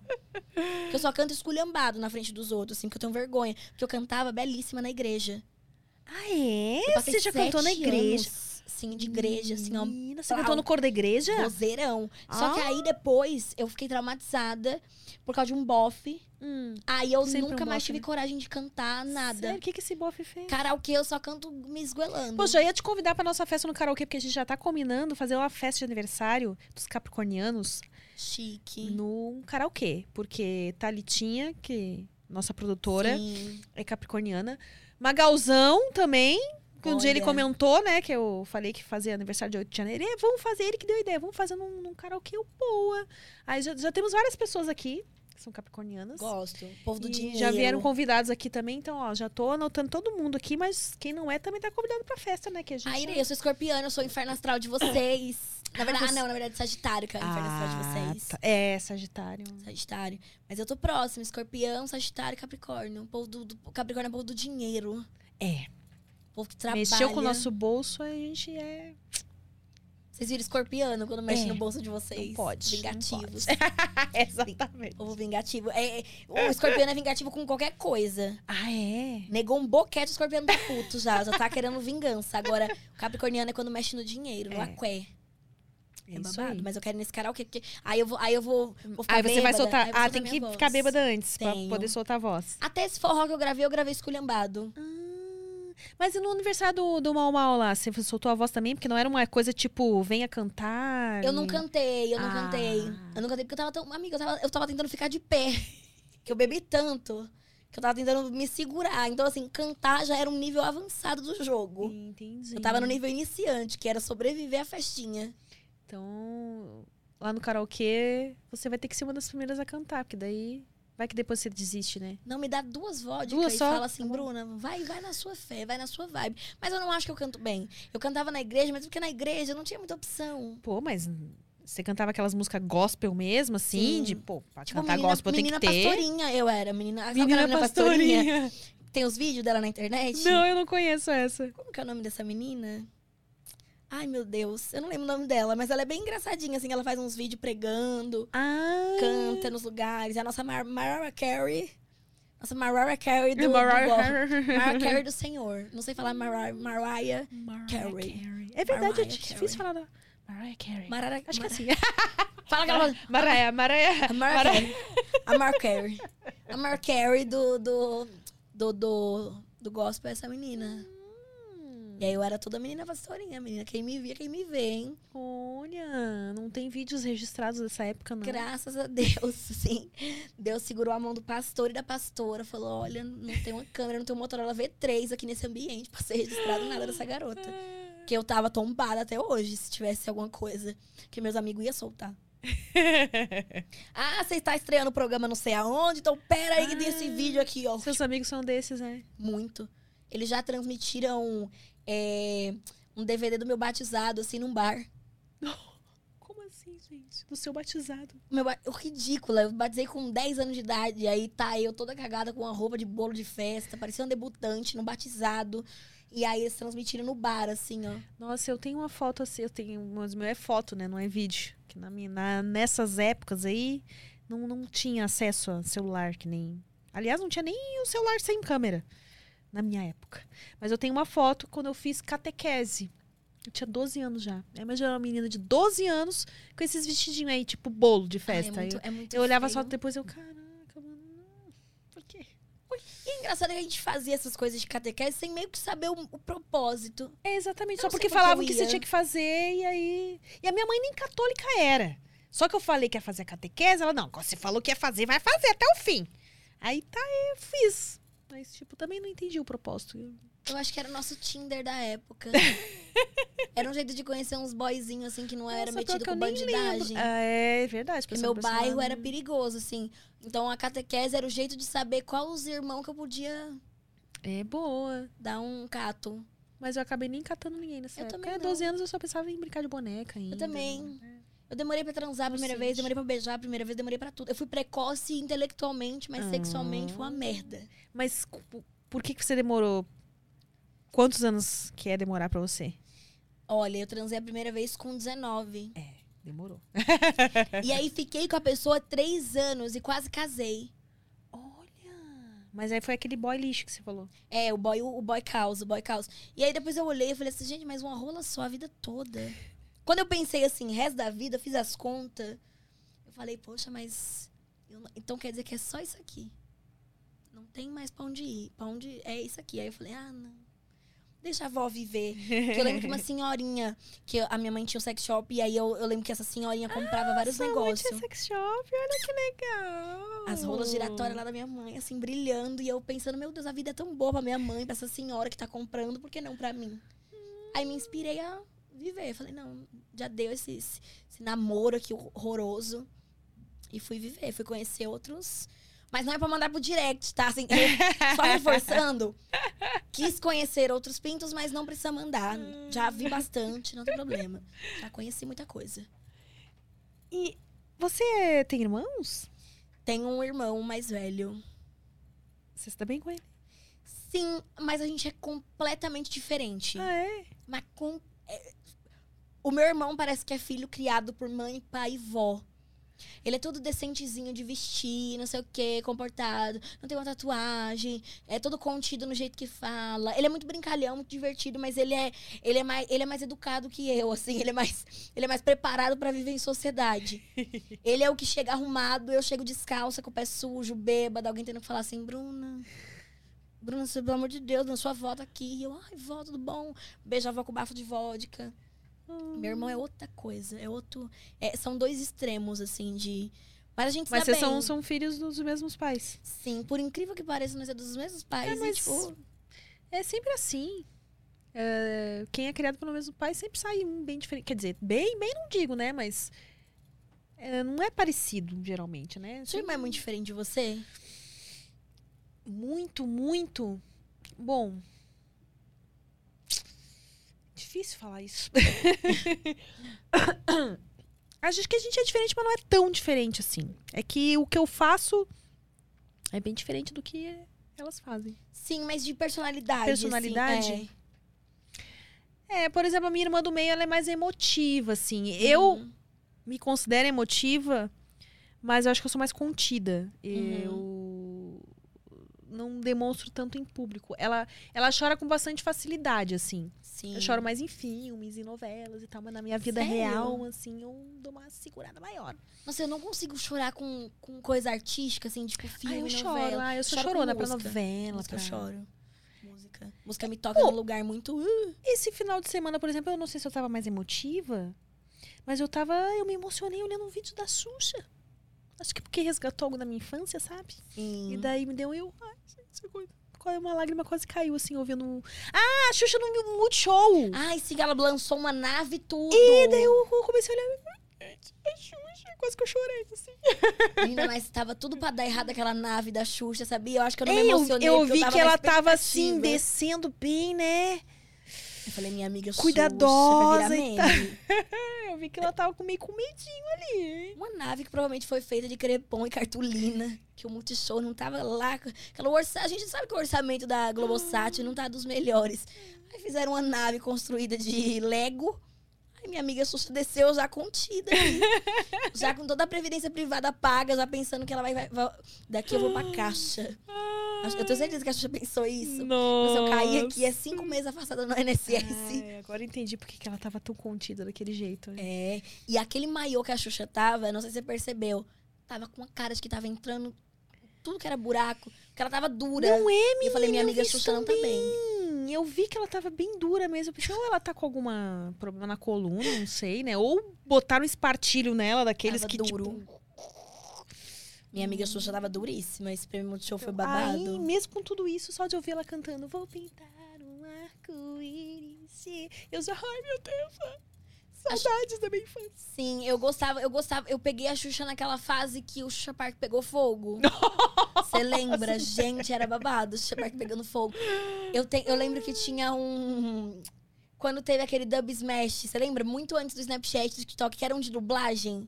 Nossa! Primeiraço, assim. Nossa! Tipo, da- do- esse daí eu descusasse. Ele durou muito pouco, a, a fama dele. Eu lembro que eu cacei como uma louca um fim de semana todo esse áudio do Xuxa Park pegando fogo. Que eu lembro que ela fazia, corre, gente, corre, gente, corre! E aí eu queria fazer a dublagem do Xuxa Park pegando fogo. E eu amo, amava essa. Porque. Ah, tem uma associação que eu faço na terapia sobre o Xuxa Park pegando fogo. Que é assim, a Xuxa levou anos pra construir a carreira. Glamour, programa na Globo, Rainha dos Baixinhos, Xuxa Rainha dos Baixinhos 1, 2, 3, volume 28, igual Calcinha Preta, que tem 30 volumes. Xuxa lá bombando. De repente acontece uma puta merda no programa, pega fogo, machucou uma criança, não sei se acho que não chegou a morrer, mas machucou, não sei o quê. E aí, tipo assim, isso significa é, algo muito ruim acontecer num, num auge muito bom. E aí, na terapia, uma vez eu fiz uma. Tipo, falei alguma coisa e ela fez a associação do. Você cita o Xuxa Park pegando fogo toda vez que alguma coisa dá errado pra você. Aí. Aí eu tenho obsessão por esse negócio do Xuxa Park pegando fogo por causa disso. Agora que eu citei, me veio na memória ela falando. E aí, tipo, eu falo assim, não, foi tipo o Xuxa Park pegando fogo, né? Tipo, o rolê tava massa, mas deu uma merda no final. Aí eu falei, meu Deus do céu. Tá vendo como isso traz o negócio da, da criança? É, da né? adulta traumatizada. Mas eu não chorei, porque eu tava preocupada com o maiô da Xuxa. o rego. E o- a nave espacial dela É lá. que isso tudo eu vi no TikTok. Eu não vi no Multishow. Sério? É. Eu assisti o Por programa isso que, assim, a vivo, imagem assim. não tava muito boa, aí eu não consegui, por exemplo, ver que a nave tava nessas condições que você falou. Mas eu percebi que a postura dela, realmente, aquele maior. algum- Eu vi que alguma coisa estava incomodando ela. entrando no, É, então, pode ser que seja isso. no, no Porque antes disso eu vi um. é, Era um TikTok em homenagem à Xuxa mesmo. E o primeiro vídeo que apareceu pra mim foi uma dela dando uma declaração que eu achei o máximo. Eu disse, mano, é real, você é foda, Xuxa. Que ela tava falando que ela, tipo, chegou numa fase da vida dela que ela ficou tanto tempo se preocupando com a imagem dela, a imagem que ela tinha que passar. Uhum. Que hoje em dia ela, tipo, tá foda-se. Foda-se, tô velha mesmo, que as pessoas criticam muito ela, né? Que ela, ela não usa botox, ela não fez cirurgia plástica. Tipo, ela falou, é a minha imagem. Eu tô assim por escolha, eu não quero fazer plástica. E, tipo assim, gostou? Gostou, não gostou? A pessoa com quem eu tô junto, ela gosta de mim do jeito que eu sou, com os meus defeitos, com as minhas qualidades, blá blá. blá. Tipo, ela falou assim do jeito que ela, caralho, realmente, mano, isso aí. Sim. E é foda, porque a gente é cobrada o tempo todo, né? De o ter tempo que ter todo uma essa imagem coisa tipo, impecável. é. Tipo, mano, ela não tá mais preocupada. Tipo, ela rapou, ela tá com o cabelo bem curtinho mesmo. Acho até que Sim. recentemente ela meio que raspou mesmo, né? Ela passou máquina. Sim, ela chegou a, a ficar, tipo, acho que na 1, assim, né? Na, eu, não sei, eu não entendo de corte, mas É, eu também na não. máquina o mais baixinho, Aham. assim, antes da zero. Ela, tá, ela tava bem desapegada. Ela falou: "Ah, minha voz não é minha, não é mais a mesma". Claro, eu tô velha. A minha pele, não sei o quê, claro, eu não faço plástica e eu pego o sol, eu sei que o sol detona a mesma pele. Tipo assim, ela falando com uma Sim. Tranquilidade assim de quem, mano, eu sou assim, estou me aceitando do jeito que eu sou e pare de me encher o saco. Porque as pessoas É ficam muito foda. nessa cobrança, né? Tá velha. ah, Não sei o que, não sei o que. A pessoa não pode postar uma foto de biquíni, que aí vem uma matéria, tipo, no outro dia, assim. é, veja como está o corpo de Xuxa Meneghel É. aos, sei lá, cinquenta e tantos anos. E aí você olha, é o corpo de qualquer pessoa. E assim, e ela tá bem, ela tá ótima, tá maravilhosa, rica, milionária. Entendeu? Não, nunca, teve, nunca teve no Serasa. Tá lá e a pessoa tá, ai, porque a bunda da Xuxa está flácida. E daí, meu parceiro? O que, que, que muda na vida? O que, que muda na minha, na tua, na vida de alguém? A bunda de alguém tá flácida, o peito de alguém tá caído. É verdade. E, e pior que geralmente quem comenta mais são as mulheres mesmo, né? Ai, sim. Mas aí também vem essa coisa do a, a frustração externalizada, projetada no outro. Às vezes aquela mulher tem a bunda caída E alguém fala pra ela que tá errado ela ter a bunda caída. Então ela joga aquilo pra Xuxa, porque é uma forma dela fazer doer o que dói nela. É, como pode a Xuxa que tem dinheiro pra botar a bunda, É, tá ali com a bunda dela do jeito que Porque tá e não eu, acha... se tivesse dinheiro que nem a Xuxa, minha bunda não tava assim. Só que meu amor, com o dinheiro da Xuxa, ela tá cagando pra bunda, justamente porque ela tem dinheiro pra. Se ela quiser comprar uma bunda, a parte da dela, pra chamar de, de Meneghel, o Xuxa ali junto com ela, ela vai. Se ela quiser comprar uma pessoa, a Xuxa compra. Se a Xuxa quiser comprar a gente aqui, ó, botar na nave dela, mas vai ficar lá. Me ela vai. compra, Xuxa. Vou lá ficar na sua nave de enfeitezinho de bebelô. A gente segura quando for quebrar a Xuxa, a nave. A nave que o Multishow te deu. Mas é babado. E as pessoas. Acho que tem essa projeção. É igual. Tem muito cara que se acha muito engraçado. Sem ser comediante, assim. Um cara, tipo, do dia a dia. Ah, Que é? tem outras profissões que ele acha que ele é muito engraçado. Porque ele fala dúzia de bosta entre dois, entre cinco colegas do futebol, ele acha que ele é foda, que ele é engraçado, que se ele fizesse stand-up ele ia bombar, ele ia ser um Thiago Ventura, ele ia ser um fodão e não sei o que lá lá. E aí ele vê algum vídeo de uma mina, ele vai lá comentar "Ah, sem graça, que merda. Bom era um Costinha. Então morre que você encontra ele. Ai, bom era o, bom era o Chico Anísio. Morre que você tromba ele. Morre que você vai no show dele toda semana. E, tipo, é só um cara que projeta em mim ou numa outra mulher, num outro comediante, o, o- a vontade dele de ser aquilo. Ele sabe que ele não vai conseguir. Ele sabe que não basta ser engraçado na roda de seis amigos. E aí ele joga ali na gente, tipo assim, ah. Porque assim, a pessoa tem direito de achar sem graça. Mas tem uma galera que é insistente. Tipo, todo rolê que eu tô, a, pessoa, a mesma pessoa tá lá comentando que eu sou sem graça e tal. Parceiro, desde que você deixe o seu view e o seu comentário, é só isso que as empresas querem saber. Quantas visualizações, quantos comentários. Se é bom ou ruim, elas estão cagando. Então, desde que você faça o seu trabalho de me engajar, tô cagando Pode você continuar acha. comentando aí, então, né? Mas não vai diminuir 2 milímetros do meu botox. esse, esse comentário. Mas a galera projeta, projeta. Eu já fui a jovem frustrada. Eu não projetava e escrevia, mas na minha cabeça eu odiava a Kéfera de graça. É. À toa, a coitada nunca tinha feito bosta. Será hater da. Kéfera, então. Não, não xingava, não xingava, não, tipo, não era que atacava. Mas, assim, é, dentro da, da minha cabeça e entre os meus amigos, eu falava, ai, a Kéfera é ridícula. A Kéfera é insuportável, a Kéfera é uma pau no cu, a Kéfera é não sei o quê. E, na verdade, eu achava a Kéfera foda porque ela tinha coragem de fazer o que eu não tinha. Que era botar a cara dela na internet e fazer as graças dela e acreditar nela. Eu não acreditava em mim. Eu não conseguia gravar nada. Eu não tinha coragem. Então eu projetava nela. Então eu odiava a Kéfera. Ali quando eu tava com, sei lá, acho que uns 17 anos, assim, eu odiava a Kéfera. Porque era um jeito de, de dizer pra mim mesma. é, Era um jeito de me deixar confortável por não fazer o que eu queria. Tipo assim, você não precisa fazer o que você acredita, você não precisa realizar seu sonho. Porque olha só, ela tá realizando, mas você acha ela uma bosta. Então era um jeito de me consolar por ser uma incompetente no que eu queria fazer.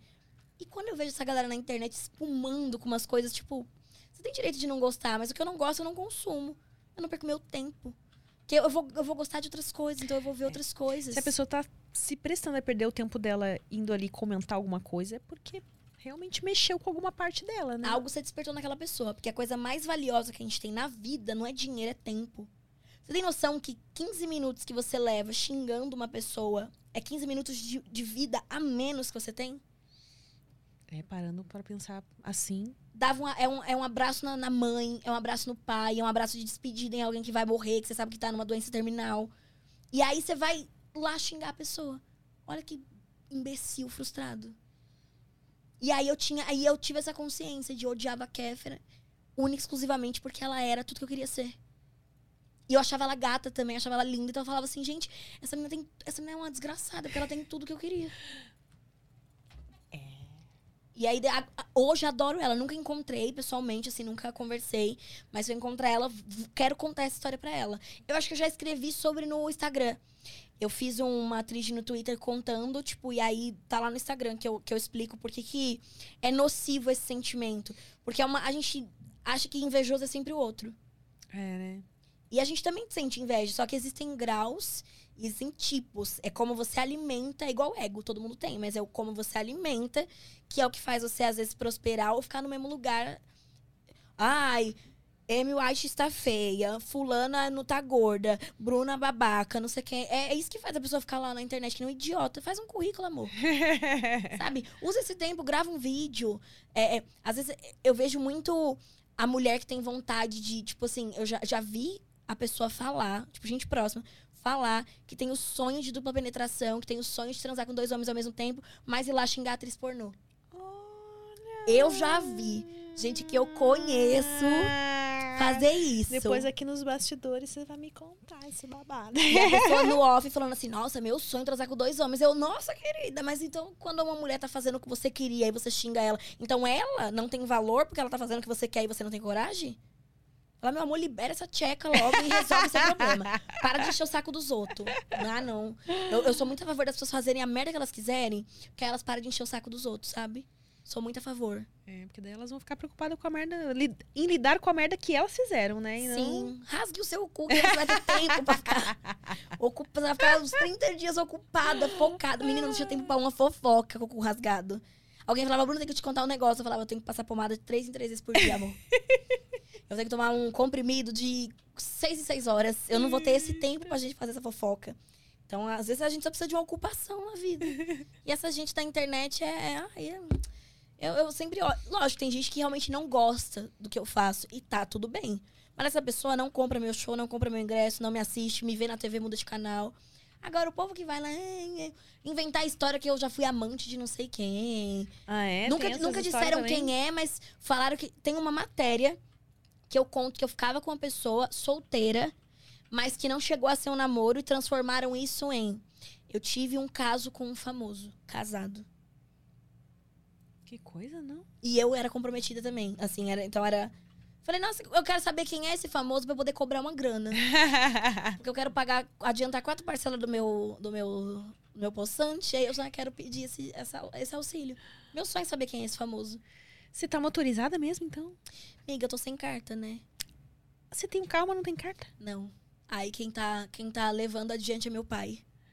Mas, tipo, você perdeu a carta ou você nunca tirou ela? Então, é uma história um pouco triste agora. Que é um momento. Assim, quando eu tirei a carta, é. Nossa, é, eu, eu posso, será que eu posso ser presa se eu falar isso?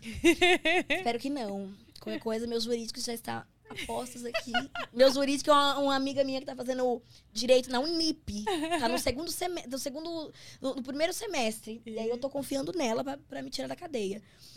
É, eu queria muito atropelar um ex.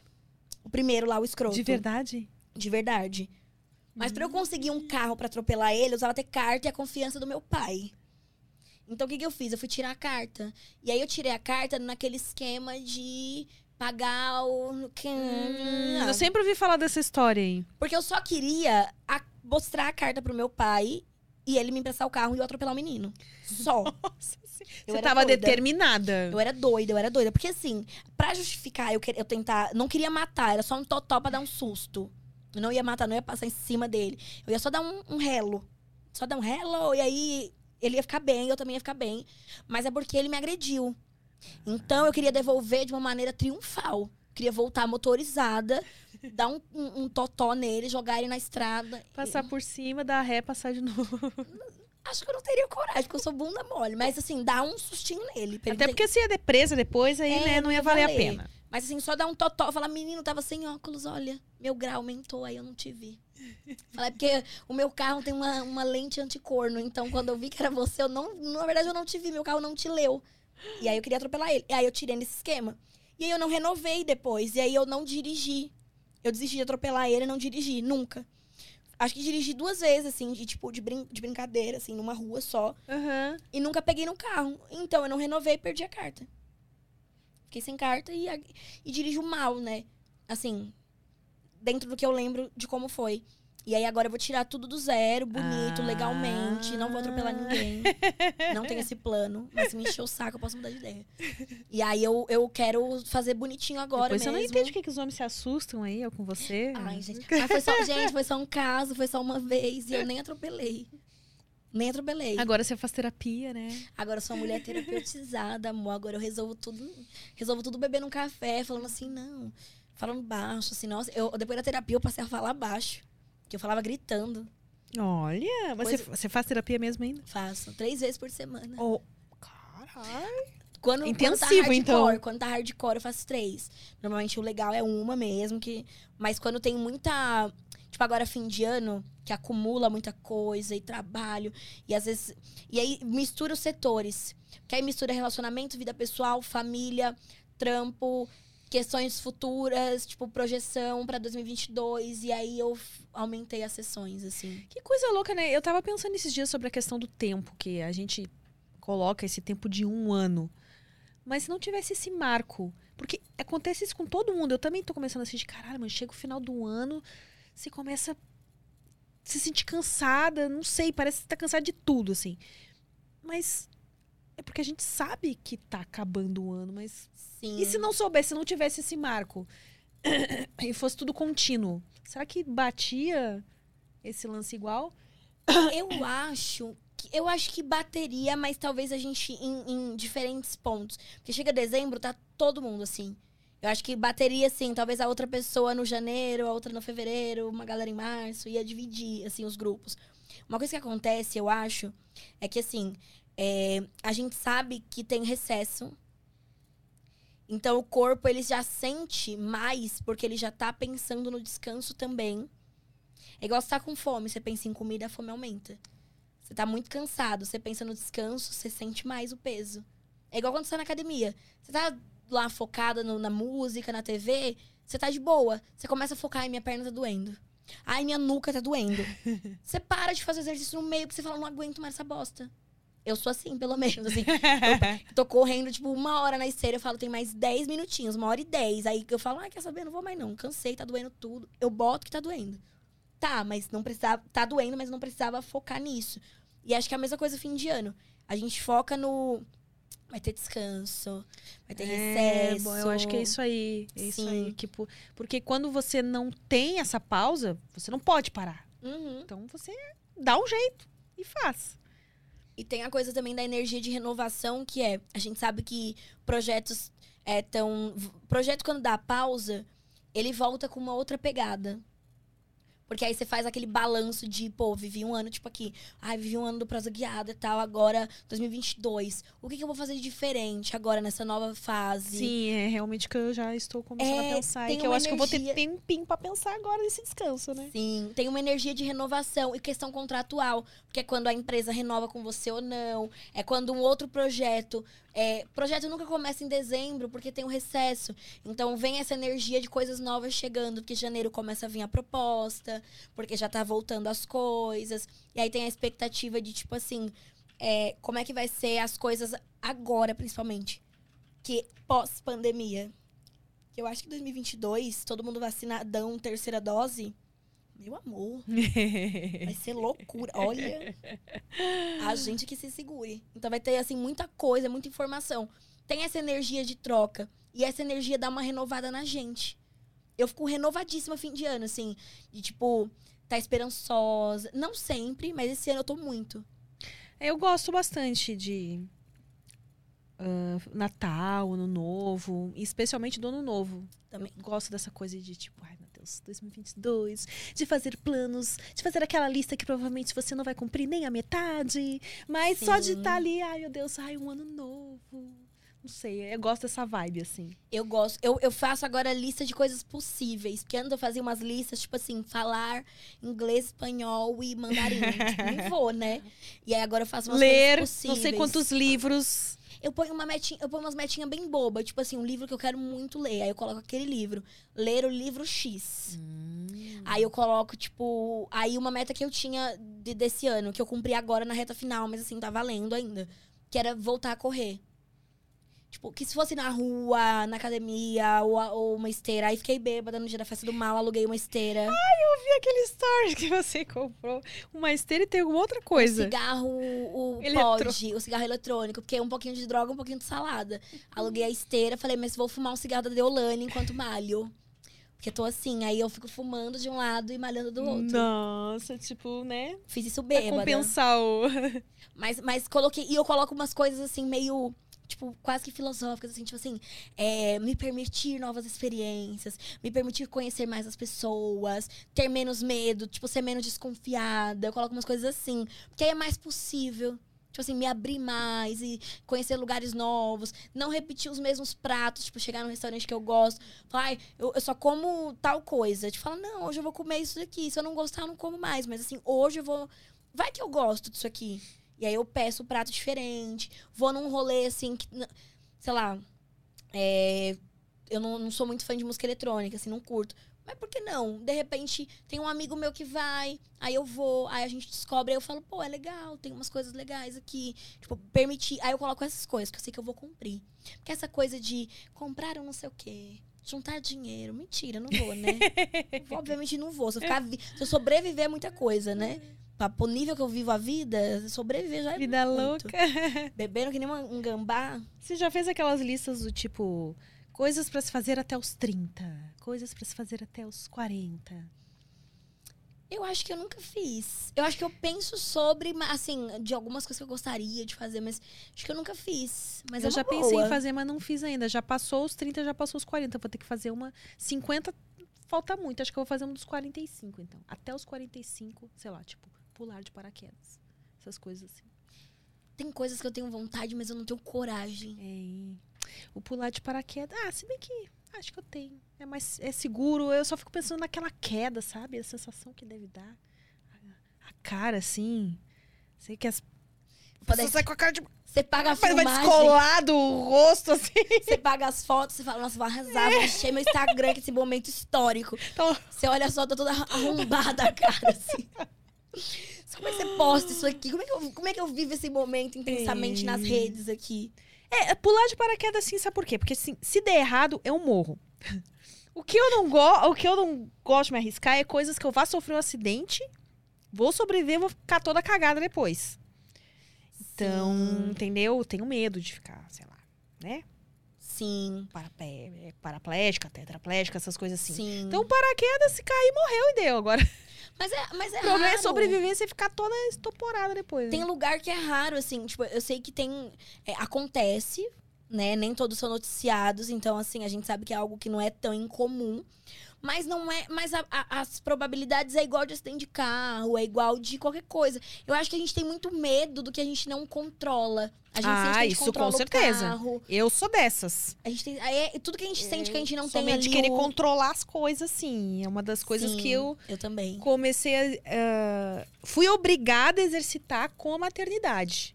Sim. Tipo assim, tem coisas. eh, de aceitar coisas que não estão no meu controle, assim. Sim, eu sou muito assim. Eu, às vezes acho que eu, se eu pudesse, eu controlava tudo, sabe? E, e- é ruim porque você deixa de viver, você se limita, você começa a, tipo, você começa a agir em, em prol do, do, que, do que você pode é, tocar. Tipo assim, se aqui eu consigo manter, então eu, eu faço. Se aqui eu não consigo. Tipo assim, só ficar com, com, às vezes, com um boy se ele for muito gado. Porque aí eu sei que eu tenho, tô no controle. E aí, se for um cara, e se for um cara que, te- é, que tem independência, inteligência emocional, ai, não quero, porque já não. Sabe assim? Aham. Já fui assim, não sou mais. Tô melhorando. Terapia três vezes por semana tá compensando pra alguma coisa. Tô melhor, tô melhor. Mas essa coisa do controle é, é foda. Eu não sou mãe ainda, eu tenho vontade de ser, mas eu tenho muito medo de como eu vou criar meu filho. Ah, mas eu acho que. Eu, por exemplo, nunca sonhei em ser mãe. Eu acho até que eu sou uma. Eu me surpreendo com a mãe que eu tô sendo. Eu acho que a natureza é sábia, assim, ela dá um jeito, sabe? Quem tem muito medo. Quando a gente tem muito medo, acho que é justamente porque a gente quer fazer certo.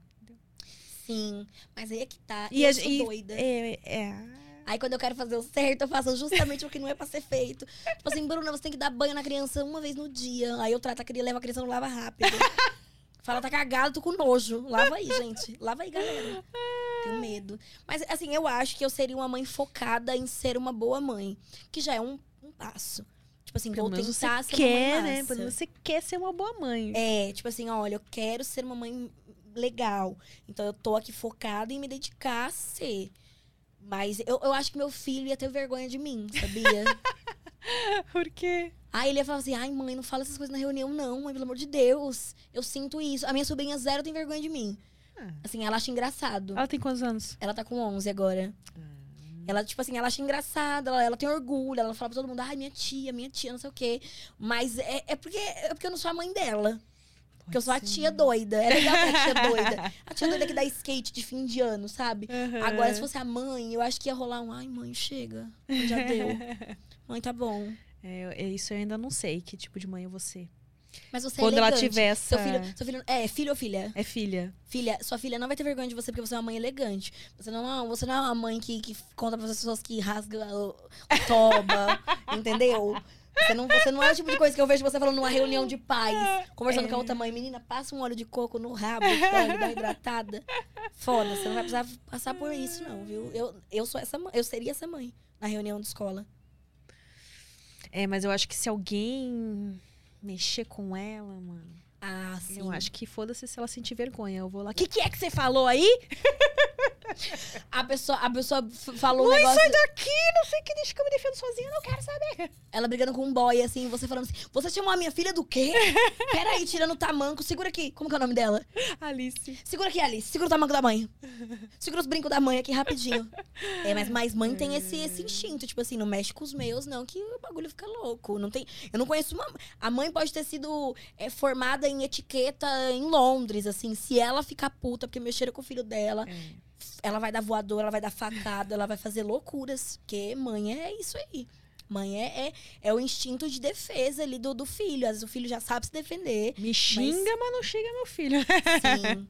já, já atacaram sua filha na internet? Ou, tipo, não. Não, é que ela ainda não tem, né? Felizmente, ela ainda não tem idade para isso, mas. Mas assim, de. de- Assim, de, a mim, sim, acabaram uma forma de me atacar, Sim. falando, ah, sua filha vai ter vergonha de você, Ai, que que, você bobagem. faz, não sei o quê. Já falaram umas, besta- umas, umas bosta aí, mas... Quem tem vergonha é filho de político, que tem um pai que rouba Pois a sociedade, é, que é. Hum. Né? Tipo assim, você ser filho de um político que rouba, que manipula uma sociedade que depende daquilo ali, que, né? Que, que é basicamente você tirar de quem menos tem.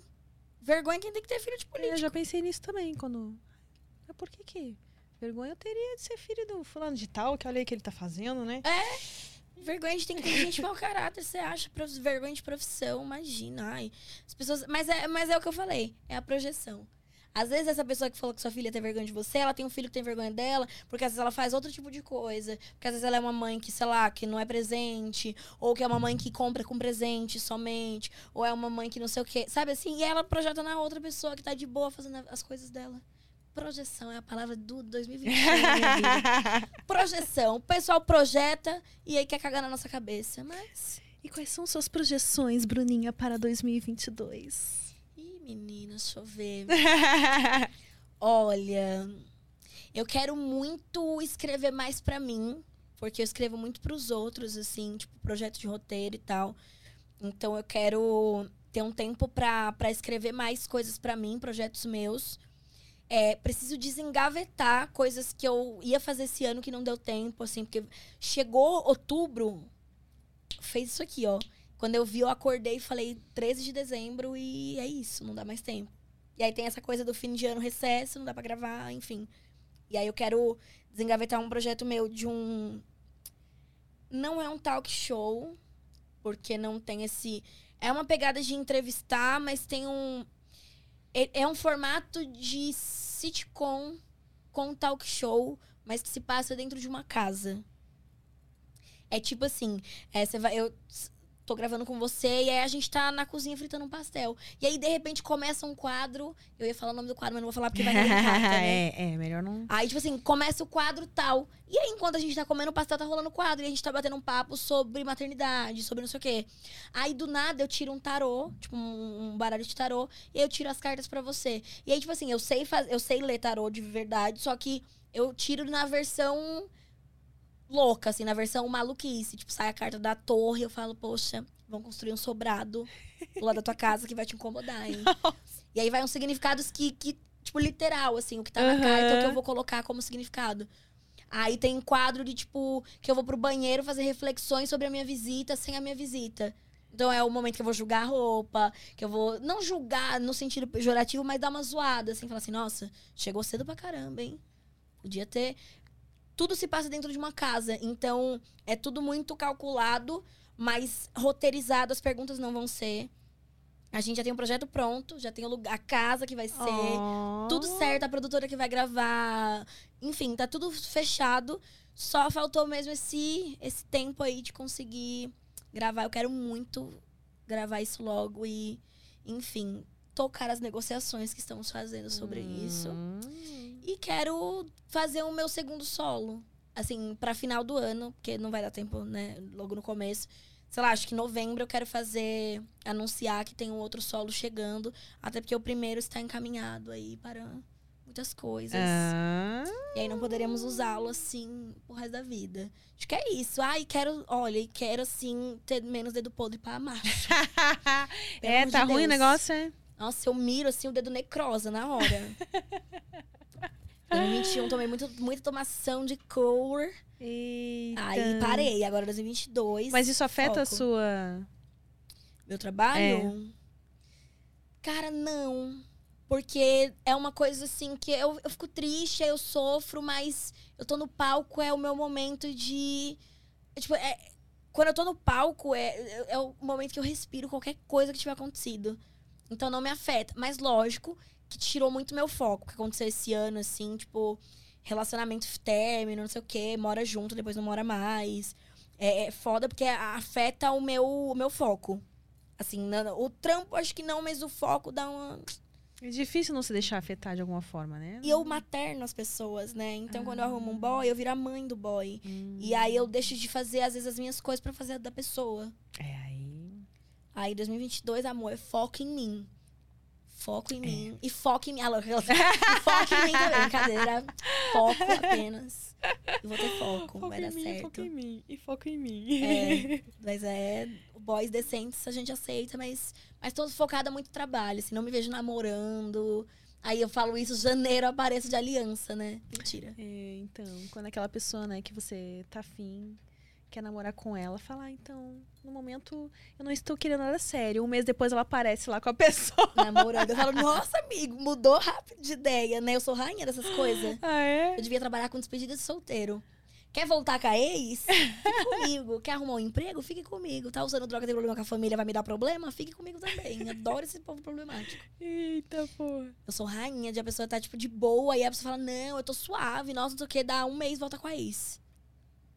Onde é que tá conhecendo esse- esses boy aí? Deep web, né, amiga? Na, Deep, Nas lixeiras de balada, né? deep web. Deep web. Eu e eu vou na quarta camada, porque eu gosto dos feios, né? Ah, é? Gente, gente bonita, assim, eu sei elogiar gente bonita. Falar, nossa, a pessoa é bonita, não sei o quê. Mas eu não, tipo assim, parece que algo, Deus jogou areia nos meus olhos quando eu nasci. Falou, essa bicha vai ver tudo turvo. O feio que ninguém quer, ela vai falar, príncipe lindo, perfeito. Ai, Poxa, mas é, mas você tá mal mesmo de dedo, porque além de ser feia, a pessoa ainda é feia de. de... De caráter. É, aí. Mas tô mudando, amiga. A terapia já me abriu os olhos. Agora eu tô assim. Se tiver todos os dentes, eu já fico mais feliz. eu, já, já, eu já tenho critérios agora. Tem que ter todos os dentes. Né, assim, é, tem que ter um emprego também importante. Não precisa, não, ah, qualquer um. Não precisa, não, não, tô, não escolho profissão, não, mas trabalha, né, amor? E, assim, tem que gostar de tomar banho, importante. Por Tem, favor, tem, né? tem esses milhões de critérios aí. Mas eu tô zero, zero na vibe de, de, de me ver num relacionamento, assim. Pelo menos por hora eu tô tipo, ai, quero trampar, ganhar dinheiro, comprar minhas bolsas. Viver igual a Deolane, assim, sabe? Que pega um helicóptero e vai dar rolê. Não é, Deolane é a inspiração do momento, né? Sim. E eu gosto porque ela, ela é que nem eu. assim, ela tem um espírito de, tipo assim, cafona. Ela ganhou dinheiro e ficou cafona. Adoro um brilho, um glitter, uma pedraria, um ouro misturado com a prata no mesmo braço. Você viu ela afrontando lá a mina na farofa da, da GK? Rainha Oh, Matos. afrontosa ela, né? Me Na afrontou e ainda com o celularzão aqui, ó. Ah. Rainha Matos, nossa, jogou na cara. E a Rainha Matos com o cu na mão, assim, ó. Choquita, porque ela não tava esperando, né, Né, coitada? Foi surpreendida, mas babado. Ah, eu gosto disso, da pessoa que vai lá e peita. Fala, e aí que você. Não filmando, mas já peitei gente em festa. É, já. Fala assim, e aí, você não falou que eu dava problema? Quero saber que problema é esse que eu tô dando. A pessoa oi, eu falei, então. Tua parceira lá falou, hein? Que eu falei, que, que você falou, não sei o que, não sei o que, não sei o que. aí a pessoa, eu? Eu falei, é você, amor. Que eu vim em você foi porque foi você. Se fosse outra pessoa, eu tinha ido na outra pessoa. E é bom que tá o clima de festa. Não! E aí a pessoa fica toda desnorteadinha, assim, de. Ah, ah, ah, ah. Sempre a pessoa vai embora cedo depois. Eu falo, é, amor, você não. Você, você acha que você nunca vai me. Agora, pós-pandemia, que tá todo mundo voltando a se encontrar. Menina, tem uns camarim que eu tô doida pra entrar. Ai, ai, ai, ai. Tem uns camarim que eu tô doida pra entrar, que eu já vou entrar falando assim, e aí? Falou pra caralho porque tava em casa. Tava, né? Fica em hashtag fica em casa. Eu ia fazer assim, eu ia fazer hashtag fica em casa. Eu não sei de onde eu tirei que isso aqui é uma hashtag Brasil. Você vê que eu sou idosa nesse nível. hashtag fica em casa e tava falando merda pra caralho. Então agora vamos aí. Agora tá aqui presencialmente. Fala aí. Tu não é, tu não é o bonzão? Vamos ver. Tô ansiosa por vários momentos aí. Hum. Eu, volto depois só contar o barraco. Ah, é, esse é que já não vai sair aí, né? Na internet da vida. Já pensou? Ai, não, mas eu tenho vergonha. Se sair na internet, eu fico envergonhada. eu quero, assim, só offzinho mesmo. Ah. Pra pessoa ficar em choque e entender que, que Bruna Braga não é bagunça. a gente, a gente, né, a gente não é. A gente gosta de tumulto, mas não é bagunçado. Entendi. Que o povo tava em casa, amiga, olha. Ah, eu não sei porque eu lembro do. do... Eu te perguntar também se tu viu do. O cara aquele que saiu. Escreveu uma frase no celular. Gente! Pelo amor de Deus. cara, me eu não sei o que, que é melhor naquele, naquele vídeo. Se é a cara dele, tipo E ele assim. tá tipo assim, ó. Eu não sei se ele tá chapado, mas ele tá tipo aqui, ó. E ele dançando muito duro e com o celularzinho assim. E ele não esboça um sorriso. Sim. E a pessoa que tá filmando tá se acabando e ele tá aqui. E pior é quando o, o Jorge Matheus vê, né? Aham, melhor. Que primeiro um deles vê. Que eu não É. sei quem é o Jorge, que é o Matheus. O Matheus O é Matheus o... que viu o primeiro. Peraí. Jo... Ma... Não, o Jorge é o que viu primeiro. Ah, e o Matheus, que é o que ele que tá na mensagem, que é o que vê depois. É. Que ele tá cantando e até, tipo, para de cantar só pra rir. Aí tem até, eu vi até uma legenda, assim, numa página, que é pelo sorriso, pelo sorriso do Matheus hoje tem, hein? Porque ele dá uma risada, mas ele ficou muito sem graça. Só que é muito engraçado. é muito engraçado. Aquele muito cara, ele- engraçado. ele- se ele soubesse o que ele proporcionou de risada pra todo mundo essa semana, que todo mundo compartilhou e é muito Sim, engraçado. saiu até, tipo... Hoje eu vi, acho que foi na Folha de São Paulo, na página. Aí sempre tem... Eu fico pensando, gente... Como é que pode ter gente tão sem senso de humor? Umas pessoas co- comentando... Ai, que desnecessário veicular isso nessa página. Ai, não sei o que. Ai, gente... Ai, gente, vai, se vai rir, vai... ai, Que bom que tá tendo espaço pra essas coisas, porque a gente vai É. compartilhar só desgraça, Desgraça o tempo todo. e... Ninguém aguenta mais, mas eu amei esse. Queria ser amiga desse moço. Pra gente fazer várias plaquinhas pra ir no show. Tô- vou no Eu show já- do Wesley Safadão em breve, já quero providenciar alguma, alguma informação. Já tá pensando numa plaquinha que você vai É botar que lá pra ele. Vai virar casa. moda agora essa coisa de plaquinha, né? Vai. Mas, mas Ah, igual eu aquele acho que pra menino- chamar atenção você tem que escrever algo do tipo assim: deixa eu te comer. Que daí vai ser a mulher querendo comer o cara, entendeu? Olha, mas o Wesley Safadão é casado, tem que ir no show, Ah, tipo, de um menino é. solteiro. O Zé Vaqueiro também é casado. Tô pensando aqui, fazer uma lista em casa. Vou dar um check dos solteiros. porque, como diria minha amiga Vitube, sou piranha, sou piranha. Mas não pego boy de amiga e nem bofe casado. Isso aí, tá certíssima. Sororidade. Que aí é B.O. demais, amiga. É B.O. demais na minha cabeça. Tanto boy aí, né? Vai se estressar com quem tá. Ai, tipo assim, pegar o feio da amiga, eu gosto dos meus próprios feios. Eu sou capaz de conquistar o Seu meu. critério de feiura, né? Eu sou capaz de conquistar meus próprios feios. Não preciso do feio da, da alheio. Eu, eu tenho meus feios. Até porque se, se beleza é subjetivo, a feiura deve ser também, né? Sim, mas é, é muito doido isso, porque se, se parar pra pensar, feio, feio mesmo, que todo mundo considerava feio, foram poucos boys que eu fiquei. Só que na minha cabeça criou-se um padrão, então todo mundo automaticamente virou feio. Pra mim é lindo. Mas eu falo assim, ah, essa, essa- esse cara aqui pra galera vai ser feio. Então, pra mim, ele já é feio também. Então, beleza. Hum. Amo, lindo pra mim, aos olhos do pai, belíssimo, mas feio para a sociedade. E aí, às vezes, o cara é bonito, só que eu tô nesse, nesse looping de, ah, é feio. Mas eu melhorei, agora eu só beijo bonitos. Aliás, você beijou um bofe. Ah, você viu? Olha, eu vou te falar uma coisa. Eu, tenho zero, eu tenho zero. Assim, não tem ninguém, acho que eu falei assim, nossa. é, Que, que, eu, que eu passei mais de um ano achando a pessoa bonita, assim, de tipo, de bofe. O Bento. O Bento, acho que desde que eu era adolescente eu achava ele gato. eu vou ficar velha achando ele gato. A não ser que ele se estrague muito, assim, mas acho que não. Mas é, eu sempre achei ele gato. Aí você beijou ele e falei assim, "Bra- Brasil. Ela realizou o sonho de uma geração. É, eu vi que teve uma mulherada ali que O Bento é bens, né? invejou, outras ficaram com raiva, né? Mas tudo Gente, bem. né? Ah, mas é inveja. É inve- Eu sou É que tem umas que invejaram e falaram, nossa, te Massa, invejei, eu queria estar no seu lugar. Eu fui Então, dessas. que- Mas, mas ele. Mas aí eu- Mas teve. a galera, a maioria chipou. Sim, foi, foi, foi um beijo bonito, foi um beijaço.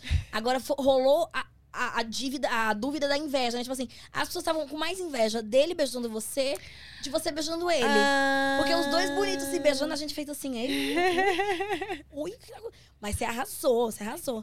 Representou, porque eu aplaudi. Assim, o Bento é bens. Eu chamo quando o boy é, é, é babado, assim, bonito, não sei o quê. Eu falo que é bens. Quando é dos que eu gosto, é maus. Mas o Bento é um bonito que eu, que, que eu, que eu banco, que eu acho bonito, assim. Ele é, ele Porque é. normalmente eu falo, ah, bonito, mas assim, não. Agora o Bento é bonito. Aqui sim. bonito sim. De levar pra, pra avó conhecer. Falar assim, vó, aqui é meu bofe. Tem que ver quando é que vai ser o encontro agora, né? Agora ele faz podcast de noite todo dia aí. Ih, menina, olha, eu sou a favor de fazer um grande, uma rinha de podcast. e aí vocês deixa lá, ai, fica lá, ai, festinha, uh, e aí some com o bofe. Boa, olha aí, ó. Olha, dando táticas. Só faz um favor pra gente, filma. filma, não precisa nem editar, só filma.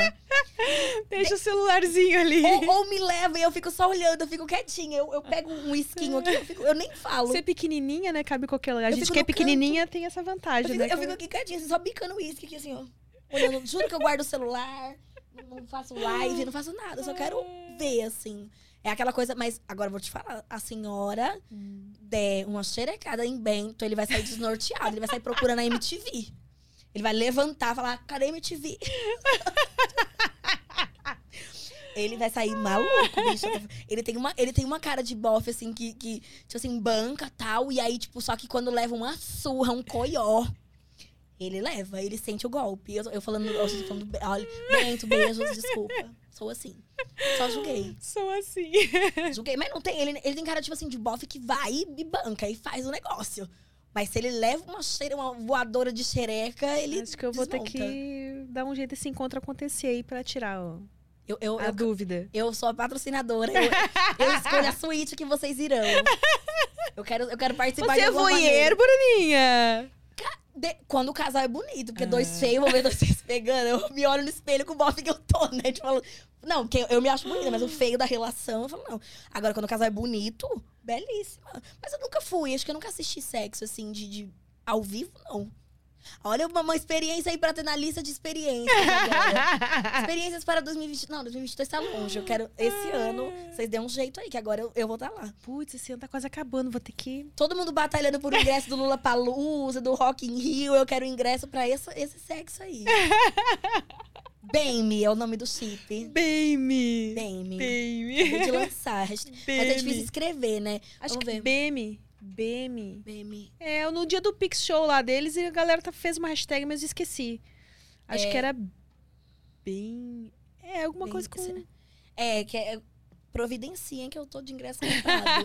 Não precisa nem open bar, gente. Eu levo meu próprio goró, levo minha marmita. Tranquila. Ai, gente. Promovi esse casal já. Sou patrocinadora oficial desse evento, dessa festa. Olha! E, aí, Lucas, a galera tá falando coisas no chat que. A pessoa deu uma paradinha. Oi? A pessoa deu uma parada, não tá falando muito. Ah, é? E, e durante o. Alguém mandou alguma coisa relevante de se. Bom, Olha- lá, no, né, no assunto do Boga, o assunto do Boga rendeu. o Luan Cabral falou boatos que o Boga da Bruna tá pique um triplex da Avenida Paulista. Olha. Caralho! Foi na hora que vocês estavam falando. Mas é porque tá, tá valendo o triplex ou é o tamanho do boga agora? Ficou a preocupação. Que a pessoa me lança uma dessa que meu boga tá um triplex, tá desse tamanho? Agora eu fiquei preocupada. Olha, se for tamanho, é mentira. Se for valores, Aí, né? Higienópolis. Vou valorizar mais ainda. O higieno... Ó, manda... me mandaram um print de uma coisa que mandaram aqui. Falaram assim: é, o Kelvin Fogiato disse o seguinte. Pede pra ela falar sobre um humorista desconstruído que é escroto com mulheres, especialmente negras. Eu tenho, judicialmente, eu não posso falar o nome dele, mas vocês sabem quem é. O mais hipócrita de todos, que faz um discurso belíssimo de ai, gente, mulheres negras, pessoas negras e não sei o quê. E é um bosta, um escroto. Enfim, a- a- tem acusações pesadas nas costas e uma galera da comédia passa pano. Nossa, tô por fora desse babado, mas quero saber também, né? Já que aqui você não pode falar. É, não posso, porque, né, vou pagar um processinho. Não posso, mas Ih. tô- estou orientada judicialmente a ficar quieta. Estou orientada judicialmente ficar quieta, muito chique. Por mim, eu já tinha feito cartaz, bicha. Porque eu, eu tava igual o menino do Jorge Matheus. só que no meio do show dele, assim, ó, fulano, o pau no cu. Caralho, já quero saber quem é que é pra não ir no show dele. Ah, eu te conto, hein, off, te conto. Eita. Se um dia eu, se um dia eu ver ele na agenda daqui, eu vou fazer, vou fazer um show no seu direct, falar, "Ah, louca. Não, já me avisa antes que é pra eu nem chamar. né? então, Lógico, não, mas. só- Não, é, Então eu é fiquei feliz que eu nem chamei, porque já vieram alguns aqui. Não, não é ninguém que veio. Não é ninguém. Não... Eu, eu, eu, eu pesquiso, eu olho tudo. Eu já vou falar. Vou Você falar não assim, inovou no seu podcast, não, Amy White. Não, eu Olha viria. quem já foi aí. Eu viria, porque você não sabe das tretas, mas aí eu, tipo assim, eu seria a pessoa que falaria, então, amiga, deixa eu te contar um negócio. Porque assim, foi uma pessoa que me queimou com Deus e o mundo gratuitamente.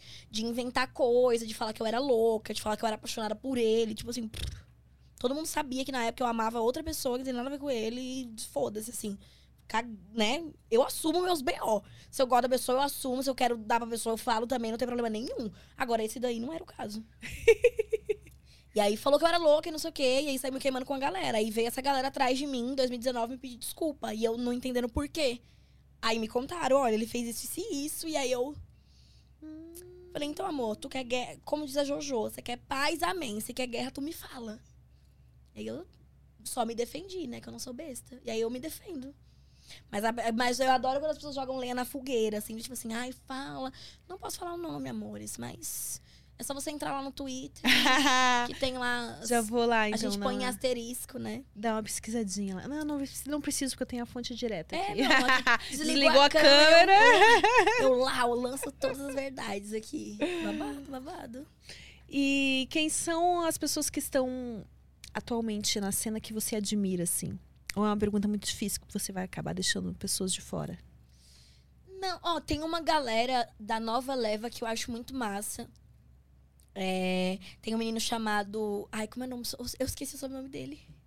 Pera, eu vou olhar pra eu não ser injusta. O Luan Cabral, que falou que meu cu é um triplex, é um bom comediante também, embora ele tenha falado do meu cu aí. É o. Ai, meu Deus, eu, não- eu, eu preciso falar o nome desse menino, mas eu quero falar o sobrenome direito. O Paulo. Ai, Paulo. Não... meu Deus. Gente, como é o nome do menino? Eu, eu entendo. Eu tô, eu tô Você muito tá velha, Gaga. Eu tô muito velha, eu tenho essa coisa de esquecer também. É, será? Eita. O quê? É, Pessoas aqui no Prosa têm essa, esse costume de esquecer coisas. É, eu esqueci o nome do... do... Nomes. Gente, eu não tô achando... O nome do menino nem é Paulo, no fim das contas, e eu tô procurando um Paulo. No estúdio novo, a gente vai. Eu vou pesquisar aroma, sei lá, tem aquele negócio de aromaterapia. Pra memória. É, um que me evoque a ajuda. memória, assim, que ajude com a memória. Gente, eu esqueci o nome do menino, mas... Meu Deus, ele tem... Ele, ele é muito bom de palco, ele é uma pessoa muito boa. Ai, caralho. Será... Luan, se você estiver assistindo, Luan, é aquele menino que fez show com a gente lá no Bexiga. Manda pra vó. Pra eu falar o nome dele direito. Manda pra avó. É o Pedro Paulo. Pedro Paulo, olha! O Luan mandou. Pedro Paulo é um menino muito bom. Manda bem pra caramba e é da nova safra. Ele chegou, acho que agora, 2000, chegou na pandemia, se eu não me engano. É, que é massa pra caramba. É, tem uma menina. é, ela é, tipo, assim, ela faz um stand-up terceira idade, assim, mais desbocadaça e fala de sexo. Que é a Fátima, eu não lembro o sobrenome dela. Fátima. Eu tenho aqui também. Que eu não vou. A Fátima. Mas aí das. Fátima do Vale. E aí da galera da velha guarda, aí eu vou ter que falar Maurício Meirelles. assim, ai, meu amigo. Nosso amigo querido, mamãe. É, ai, querido pra você, né? Que você não tem que ficar aguentando as presepadas de cadeira. Eu gosto muito do mal. É, aí, tipo, das minas, Ariana Nucci. Tipo, minha amiga foda de palco. Aí tem a Mel também, que já falei, assim. A Cris. Tipo, a Cris Paiva. Ah, Cris. Maravilhosas, da, da velha guarda. E dos caras, não vou ficar dando moral pros homens, não. Já tem muita, né? É, já, ixi, já. Mas tem uma galera da nova geração muito, muito, assim, numa pegada muito diferente, assim, sabe? Vindo com, com um discurso próprio, assim. Tipo, não tá esperando acontecer um- uma virali- viralizar ou ficar famoso pra, pra mostrar o que veio. Tá mostrando logo agora, assim. Olha, que eu falei isso aí, quem gostou, gostou. Quem não gostou, um abraço. E eu admiro muito que é uma postura que eu tinha e que eu, que eu sentia falta de mais gente tendo, assim. Tipo, faz o seu com o que você acredita de verdade. A galera fazia muito mais pra agradar comediante, pra se inserir. Mas eu acho que esse atualmente com o advento das redes sociais, é, eu acho que fica mais fácil a pessoa fazer o que ela quer, do jeito que ela quer, porque ela cativa o público dela ali, né? Ela não precisa mais de Sim. outros meios pra subir ou pra chegar Sim. onde ela quer. As, as redes sociais, elas. A, a- a pessoa tem um cantinho dela ali e ela consegue cativar o público dela. Sim. Não precisa ficar tanto nessa coisa assim, nossa, preciso fazer algo que agrade outros comediantes. Para... É que no stand-up ainda tem muito essa preocupação. Ah, é? Tipo, mesmo com a internet, tem uma galera que tem medo de se jogar na internet, aí às vezes tá muito preocupada com o que o fulano vai pensar, o Beltrano, não sei o quê. E aí tem essa. Fica se, se podando, né? E tem essa galera que tá vindo já, tipo, meu, meu rolê é esse daqui, ó. Quem gostou, apla- aplaude. Quem não gostou, aplaude também. Desaplauda aí da tua casa. Mas é, tem uma galera massa. E acho que vai vir muita gente. Tem uma. Assim, de. de- eu boto muita fé que veio uma leva muito folgada, recente, assim, que só quer fazer comedy bom e show lotado e já fala de cachê, tem seis meses de carreira, já quer lançar solo, sabe? Que é um bagulho que a gente faz depois de quatro, cinco anos, assim. É, e, e- mas tem uma galera também que vem muito consciente. Eu acredito que 2022 vai rolar uma seleção natural, se Deus quiser. E aí vai dar uma limpada, assim. Vai, vai ficar quem, quem foi pelo show, quem quer fazer a comédia pela comédia. E quem quer dar close vai descobrir seu, seu close em outro lugar. Porque acho que ficar ocupando palco, sendo que nem é o que quer, só quer aparecer, você aparece de outro jeito. Tipo, sai do palco, deixa, deixa os meninos jogar, né? e acho que é isso, assim. Mas é, tenho, tenho minhas apostas aí pra 2022. Hum. E o que, que você gostaria de deixar aí de último recado pra galera? Faz aí o seu merchan, fala o que você quiser, o que tiver vontade. Beleza. Olha, é, vou deixar meu Instagram, que é o mesmo que o Twitter, TikTok também tá lá, mas a avó nem usa, porque a avó não sabe mexer nessas coisas. É Bruna Braga XX, se tivesse mais um X, É, porque, né? eu vou inserir. Agora que eu vou trabalhar lá no Câmara Privê É. também, que eu vou ter minha sala, gostosas, é, gostosas engraçadas, vou botar mais um X. É, então é isso, nas redes sociais, Bruna Braga XX. Ano que vem, em março, eu vou ficar numa temporada de sexta-feira, às 9 horas, no Clube Barbixas, na Augusta, onde era o Comedians. Aí eu vou fazer meu solo lá toda sexta durante o mês de março. Então, assim, tem, tem um mês, tem mais de uma sexta-feira, pra não ter desculpa, já eu não podia. Tem outras sextas. E aí, sexta é bom que já bebe, já transa, fica louca, Augusta, já é um momento. E eu vou deixar dois pedidos aqui para o universo, para os ouvintes. E os ouvintes é uma rádio, né? É quem ouve no Spotify, né? É, para os, para os ouvintes e te- telespectadores. É, eu tenho dois, do- eu quero, tenho dois sonhos para 2022. Um é que o brasileiro aprenda a votar nessa próxima eleição. Pelo amor de Deus. Porque a gente toma muito no cu, a gente que é mulher, a gente que é negra, a gente diz, "Ixi, é só tomação de cu. Então, por favor, vota direito nesse carai. E o segundo pedido é Amy White e Bento Ribeiro. Transem e me levem pra assistir. Um beijo no coração de todos. É sobre isso. E tá tudo bem. Estarei lá. Tem que sair um corte disso aí. E, e aí, Vou o, mandar pro Bento ainda. Ó, que viu, Bento? nossa, aí o Bento, tipo assim, aí eu, eu nunca, a gente nunca conversou. Aí o primeiro, o primeiro contato que a gente vai ter foi assim: Você é a menina que falou que quer que eu transe com a Amy pra assistir? E eu humilhada, assim, tipo assim, não, é parecida. Ela também tinha tranças, mas isso daí, todo mundo. É que ela começa. Enfim, mas não. Mas vou bancar o que eu falei. Hashtag aí, então. Hashtag trans, é, M transa bem. Porque aí Amy parece transa bem. transa bem. Aí é literal, ó, Amy transa bem. Que aí Olha. ela com ele, mas enfim, ficou uma propaganda também. Ai, Bruninha, eu amei a nossa prosa. Ah, eu amei também. Obrigada pelo convite. Obrigada a de você, por ter vindo você. aqui. Ah, eu também, a gente, né, que se conheceu só esse ano, depois de Sim. alguns anos aí, se curtindo na, na internet. A gente era amiga de, de redes e aí ficamos amigas pessoalmente. Esse ano. Pós-pandemia. Pós-pandemia. Pois bem. E que, o 2022 aí seja maravilhoso pra nós, que a gente consiga colocar em prática aí todas as nossas... Que a gente arrase e fique ma- mais rica. Porque eu, já, eu, eu penso assim, a gente tem que focar que a gente já tá rica. Isso aí. Então ficar mais rica. Mais rica ainda, milionária. É isso. pra gente fazer a nossa farofa. Farofa não, a gente fazer o Ah, vinagrete da é. White. Adorei a Que aí- vinagrete vina- dele. E aí eu faço salsicha da Brunão. E a gente faz um grande hot Hum. dog aí de festas. Adorei, adorei. Olha, ótimas ideias. Você e o Bento são os primeiros convidados da minha festa, tá? Só pra dizer assim, tá- vai ter convite pra vocês dois já estão Ah, então convidados. tá bom. O Dark Room, ó, vou fazer um Dark Room. Opa! O tema do Dark Room, podcast, vai ter um microfone lá, mas é, o é bem o microfone? Fica aí na imaginação. Fiquei na imaginação do brasileiro. Ai, amei. Obrigada, Bruninha. Obrigada a você que acompanhou essa prosa até aqui. Um beijo, até o próximo Prosa Guiada.